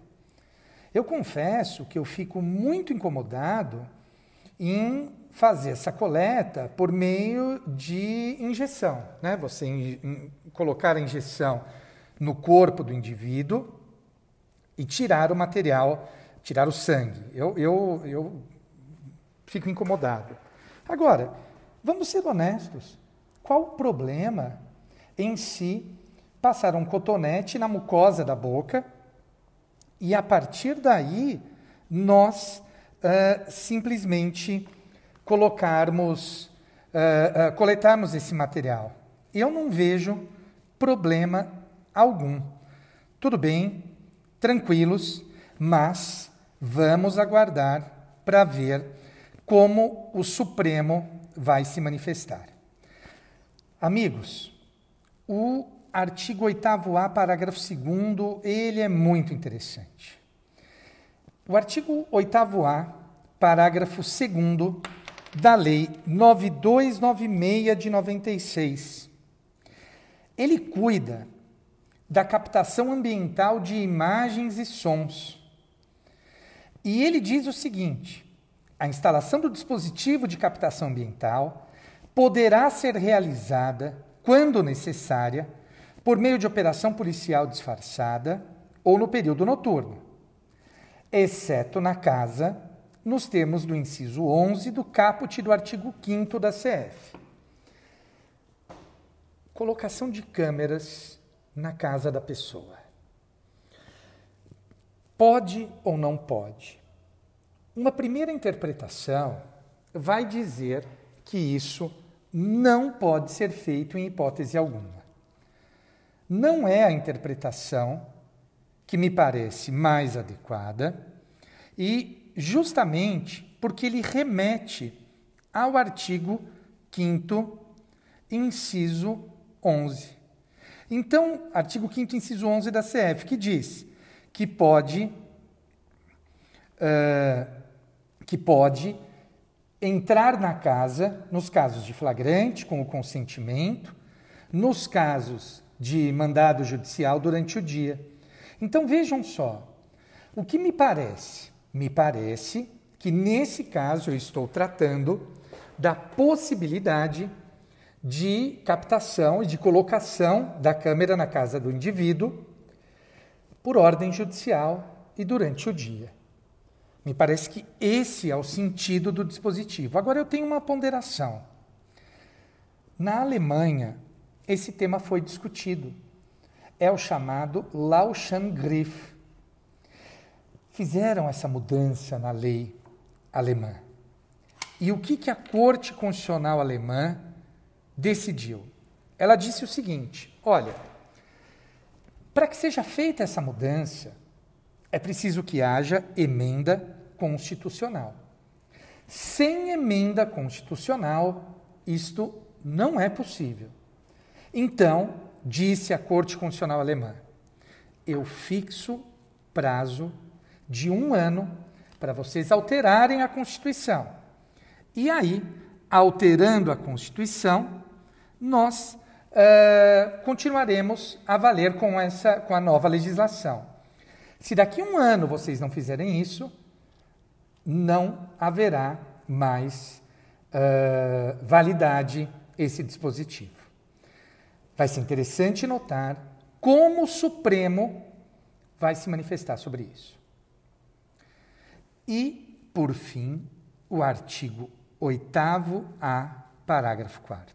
Ele diz o seguinte: a captação ambiental feita por um dos interlocutores, sem o prévio conhecimento da autoridade policial ou do MP, poderá ser utilizada em matéria de defesa quando demonstrada a integridade da gravação.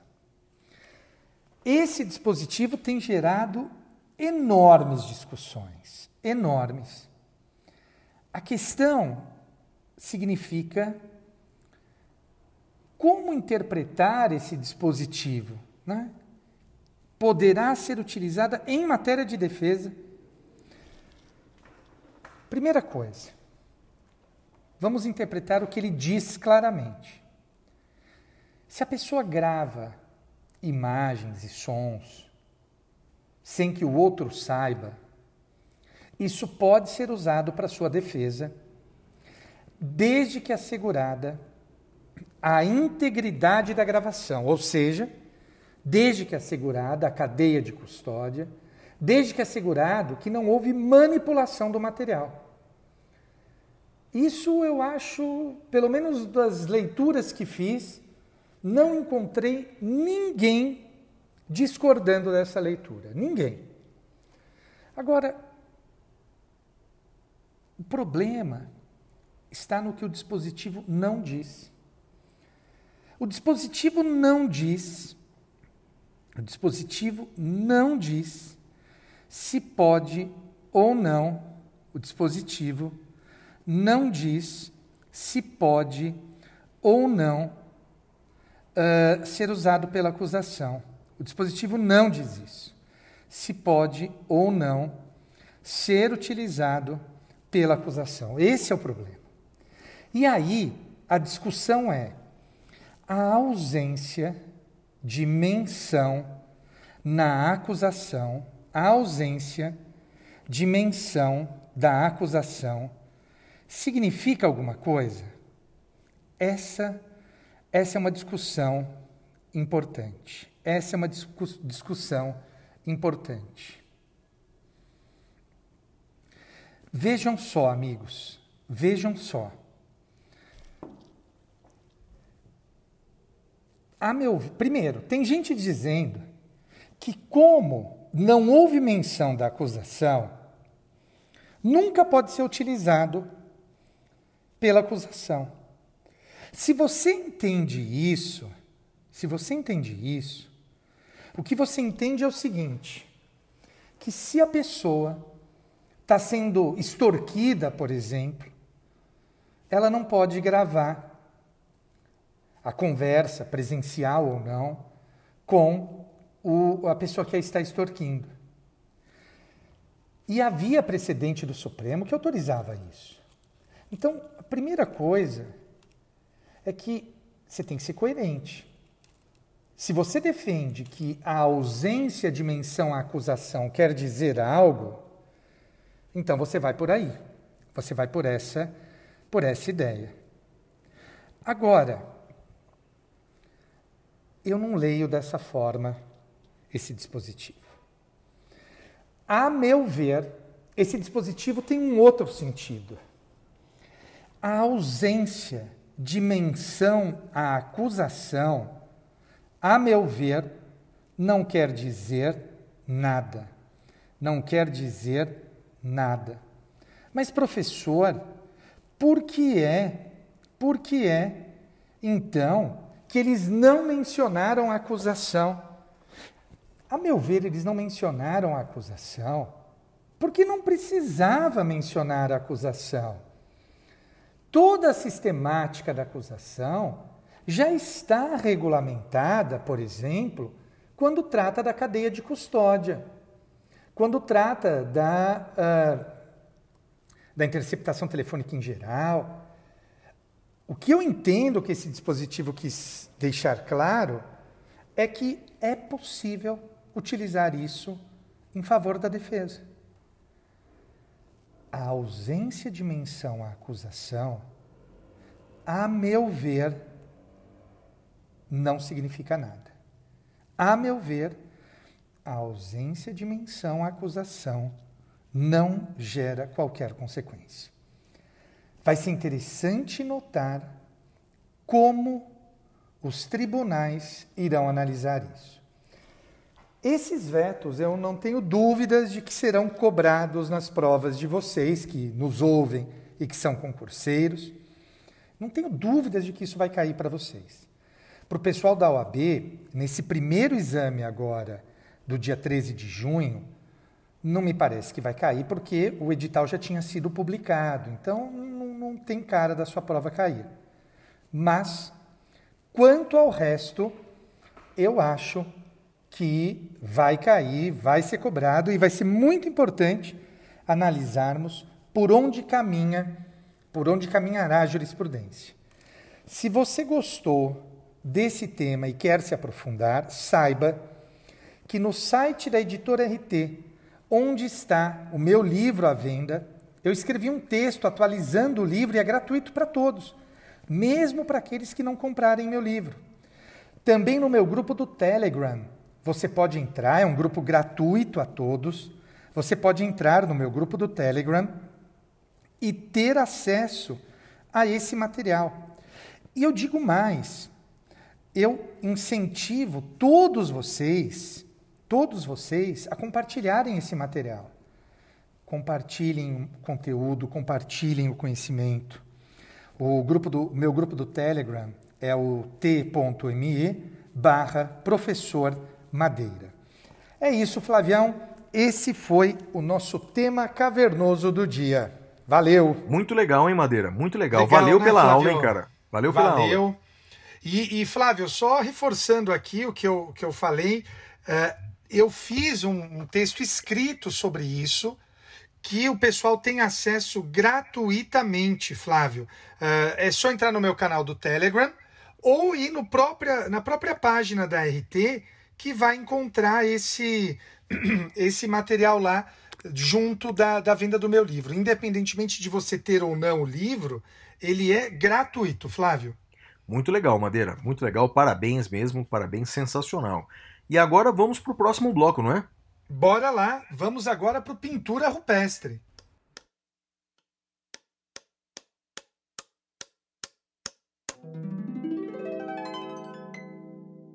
Pintura rupestre. Uau!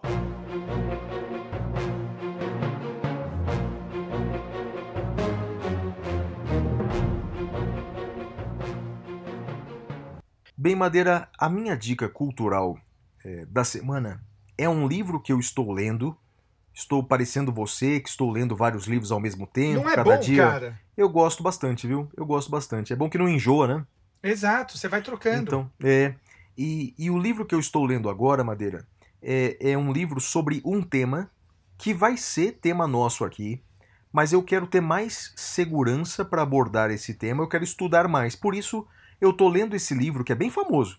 É do jornalista Sérgio Abranches e se chama Presidencialismo de Coalizão.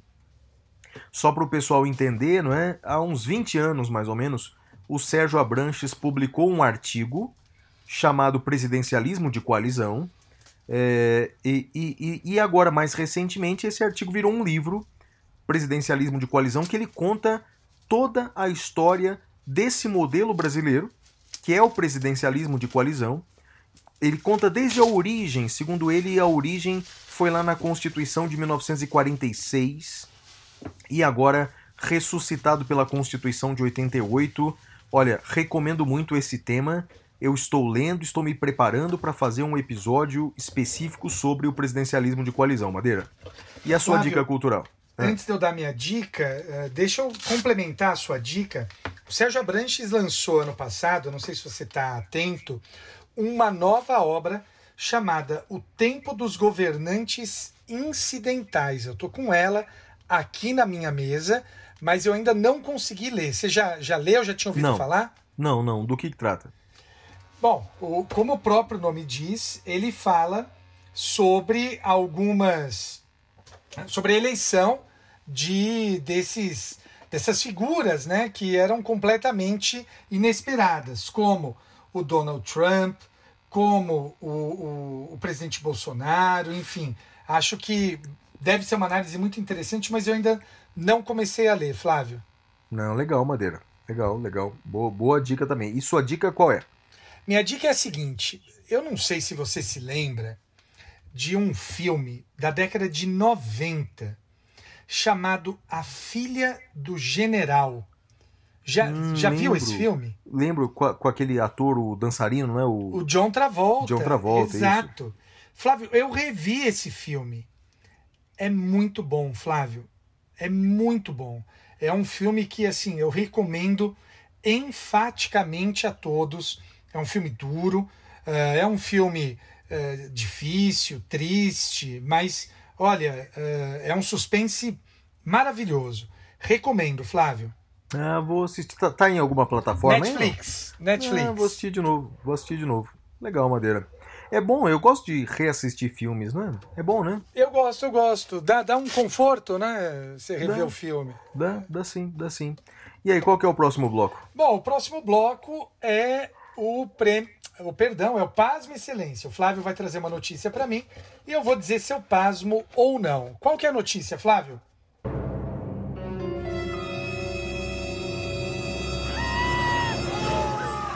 Pasme, excelência.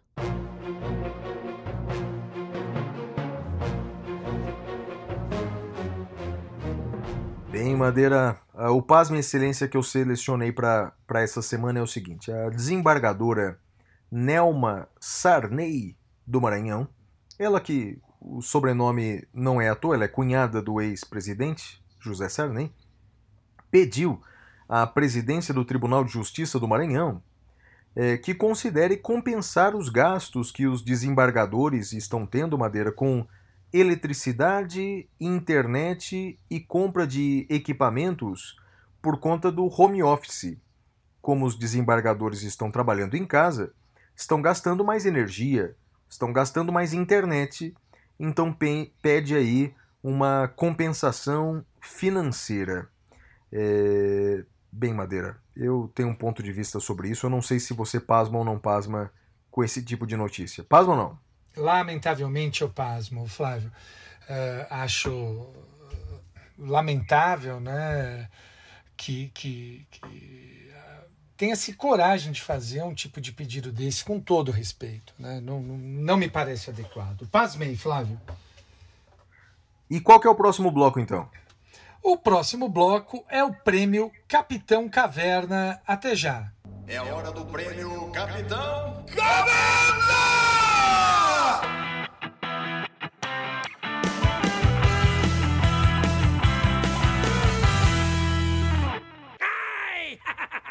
Olha, Madeira, o meu destaque negativo da semana vai para uma parte dos políticos brasileiros, e, e é um grupo considerável e barulhento, que estão fazendo um, um movimento, Madeira, junto ao Congresso Nacional, para proibir no Brasil o uso terapêutico de substâncias de- deco- eh, de- decorrentes da, da, da maconha, a cannabis sativa L. Tem um grupo de políticos eh, eh, que se manifestam de forma contrária ao uso terapêutico da cannabis. E cientificamente já está demonstrado que eh, essas substâncias elas a- ajudam uma série de, de, de doenças, minimizam dores, ela é boa para o autismo. Há estudos científicos claros disso. O mundo inteiro permite. Eu não estou falando do uso recreativo da maconha, que também é adotado em vários lugares do mundo. Não estou falando disso. Estou falando do uso terapêutico da cannabis, de gotinhas decorrentes ou de uma substância qualquer para é, é, aliviar dores e, e e- e- minimizar os efeitos de algumas doenças. Madeira, um grupo de políticos brasileiros está, grupo grande de políticos brasileiros está está manifestando contra isso, dizendo, sei lá, os absurdos. Tem, tem um político importante dizendo assim: ah, o Congresso é contra a cloroquina, mas quer liberar a maconha. Senhora. Veja, Madeira, parece ah, um, um- um- parece uma quinta série, cara. Eu acho que nem na quinta série haveria discursos tão imaturos. Então, para essa, pra essa parte de políticos que age dessa maneira, olha, meu destaque negativo. Meu destaque negativo, Madeira. E o seu? Flávio, infelizmente eu concordo com você. eu vou aderir ao seu destaque. Acho até que a gente já chegou a falar aqui alguma vez ou outra sobre isso, é, sobre esse tema. E é como você disse, a pessoa pode até questionar e ser eventualmente contra o uso uh, recreativo da maconha, mas ser contra o uso medicinal é, é, é assim. Eu, eu, não tenho, eu não tenho palavras que não gerem consequências penais para mim, Flávio. Então, fica a cargo da imaginação do nosso ouvinte o que eu estou pensando, Flávio. É. O meu destaque positivo da semana, Madeira, vai para duas pessoas. É, primeiro, vai para o ex-prefeito de São Paulo, o Bruno Covas. Bruno Covas, que morreu é, muito precocemente, né? morreu essa semana é, vítima de um câncer extremamente agressivo. É, se eu não me engano, ele era mais jovem que nós, não, Madeira? Ele era. Foi meu calor na faculdade, Flávio. É, então. E, e, e o meu destaque positivo para ele vai é, é, por, por um, um episódio. É, um episódio. É, eu nunca fui eleitor do, do, do Bruno Covas, então tenho a, a liberdade de, de, de, falar bastante livremente. Não é uma campanha política, não é nada disso. Mas é, é que na última campanha eleitoral ele tinha toda a possibilidade de fazer aquilo que é comum hoje na política brasileira, não é? De e, e, discursos extremistas. Ele podia, porque o candidato que concorria com ele era do Partido Socialista, é do PSTU, não lembro, é, é do peraí, PSOL, Partido Sol. Socialista e Liberdade. É. Então o Partido Socialista, ele podia usar todos os discursos possíveis de Venezuela, Cuba, etc. Mas não, ele fez é, uma campanha baseada em ideias. Então, quer dizer, ele podia apelar para o extremismo, mas ele foi, é, ele optou pela ponderação. Então, quer dizer, foi um cara, foi um cara bacana, marcou seu nome na história. Uma pena ter morrido tão cedo. Ele é o meu primeiro destaque positivo. Sobre ele, você quer falar alguma coisa, Madeira? O, o Bruno Covas, como eu falei, ele foi meu calor na faculdade. Eu acho que ele fez uma, uma campanha exemplar. Ele e o, e o e o Boulos, né, fizeram um segundo turno dos sonhos aqui em São Paulo. Foi um debate muito, muito civilizado. E, eu, e, e o Boulos também teve uma, uma, uma postura muito digna. Eu lembro que uma repórter perguntou para o Boulos, após a morte do, do Bruno, uh, Boulos, qual é o legado político que ele, que, o, que ele deixa? E o, o Boulos falou: agora não é hora para isso, agora é hora do luto. A gente pensa nisso depois. Que, que, né, que, que maturidade. Você pode não gostar do Guilherme Boulos, das ideias dele, mas eu acho que o, que o país precisa é, é desse tipo de postura, né? Que ele e o Bruno Covas tiveram. Então, uh, acompanho plenamente, Flávio. E qual que é o seu segundo destaque positivo? Ah, é uma, uma história que eu ouvi é, nas palavras da, da jornalista Natuza Neri, é, e, e aquilo tocou, tocou em mim. É, a última, é, meu destaque positivo vai para o governador de São Paulo, João Dória. Hum. Que eu confesso que eu não tenho lá uma, uma, uma, uma autoestima, não. Eu sou muito grato pelas vacinas, né? É, mas, mas eu confesso que a, a, forma dele é, é, o estilo político dele não, não me agrada, não. Mas o, o, o não é sobre isso, não.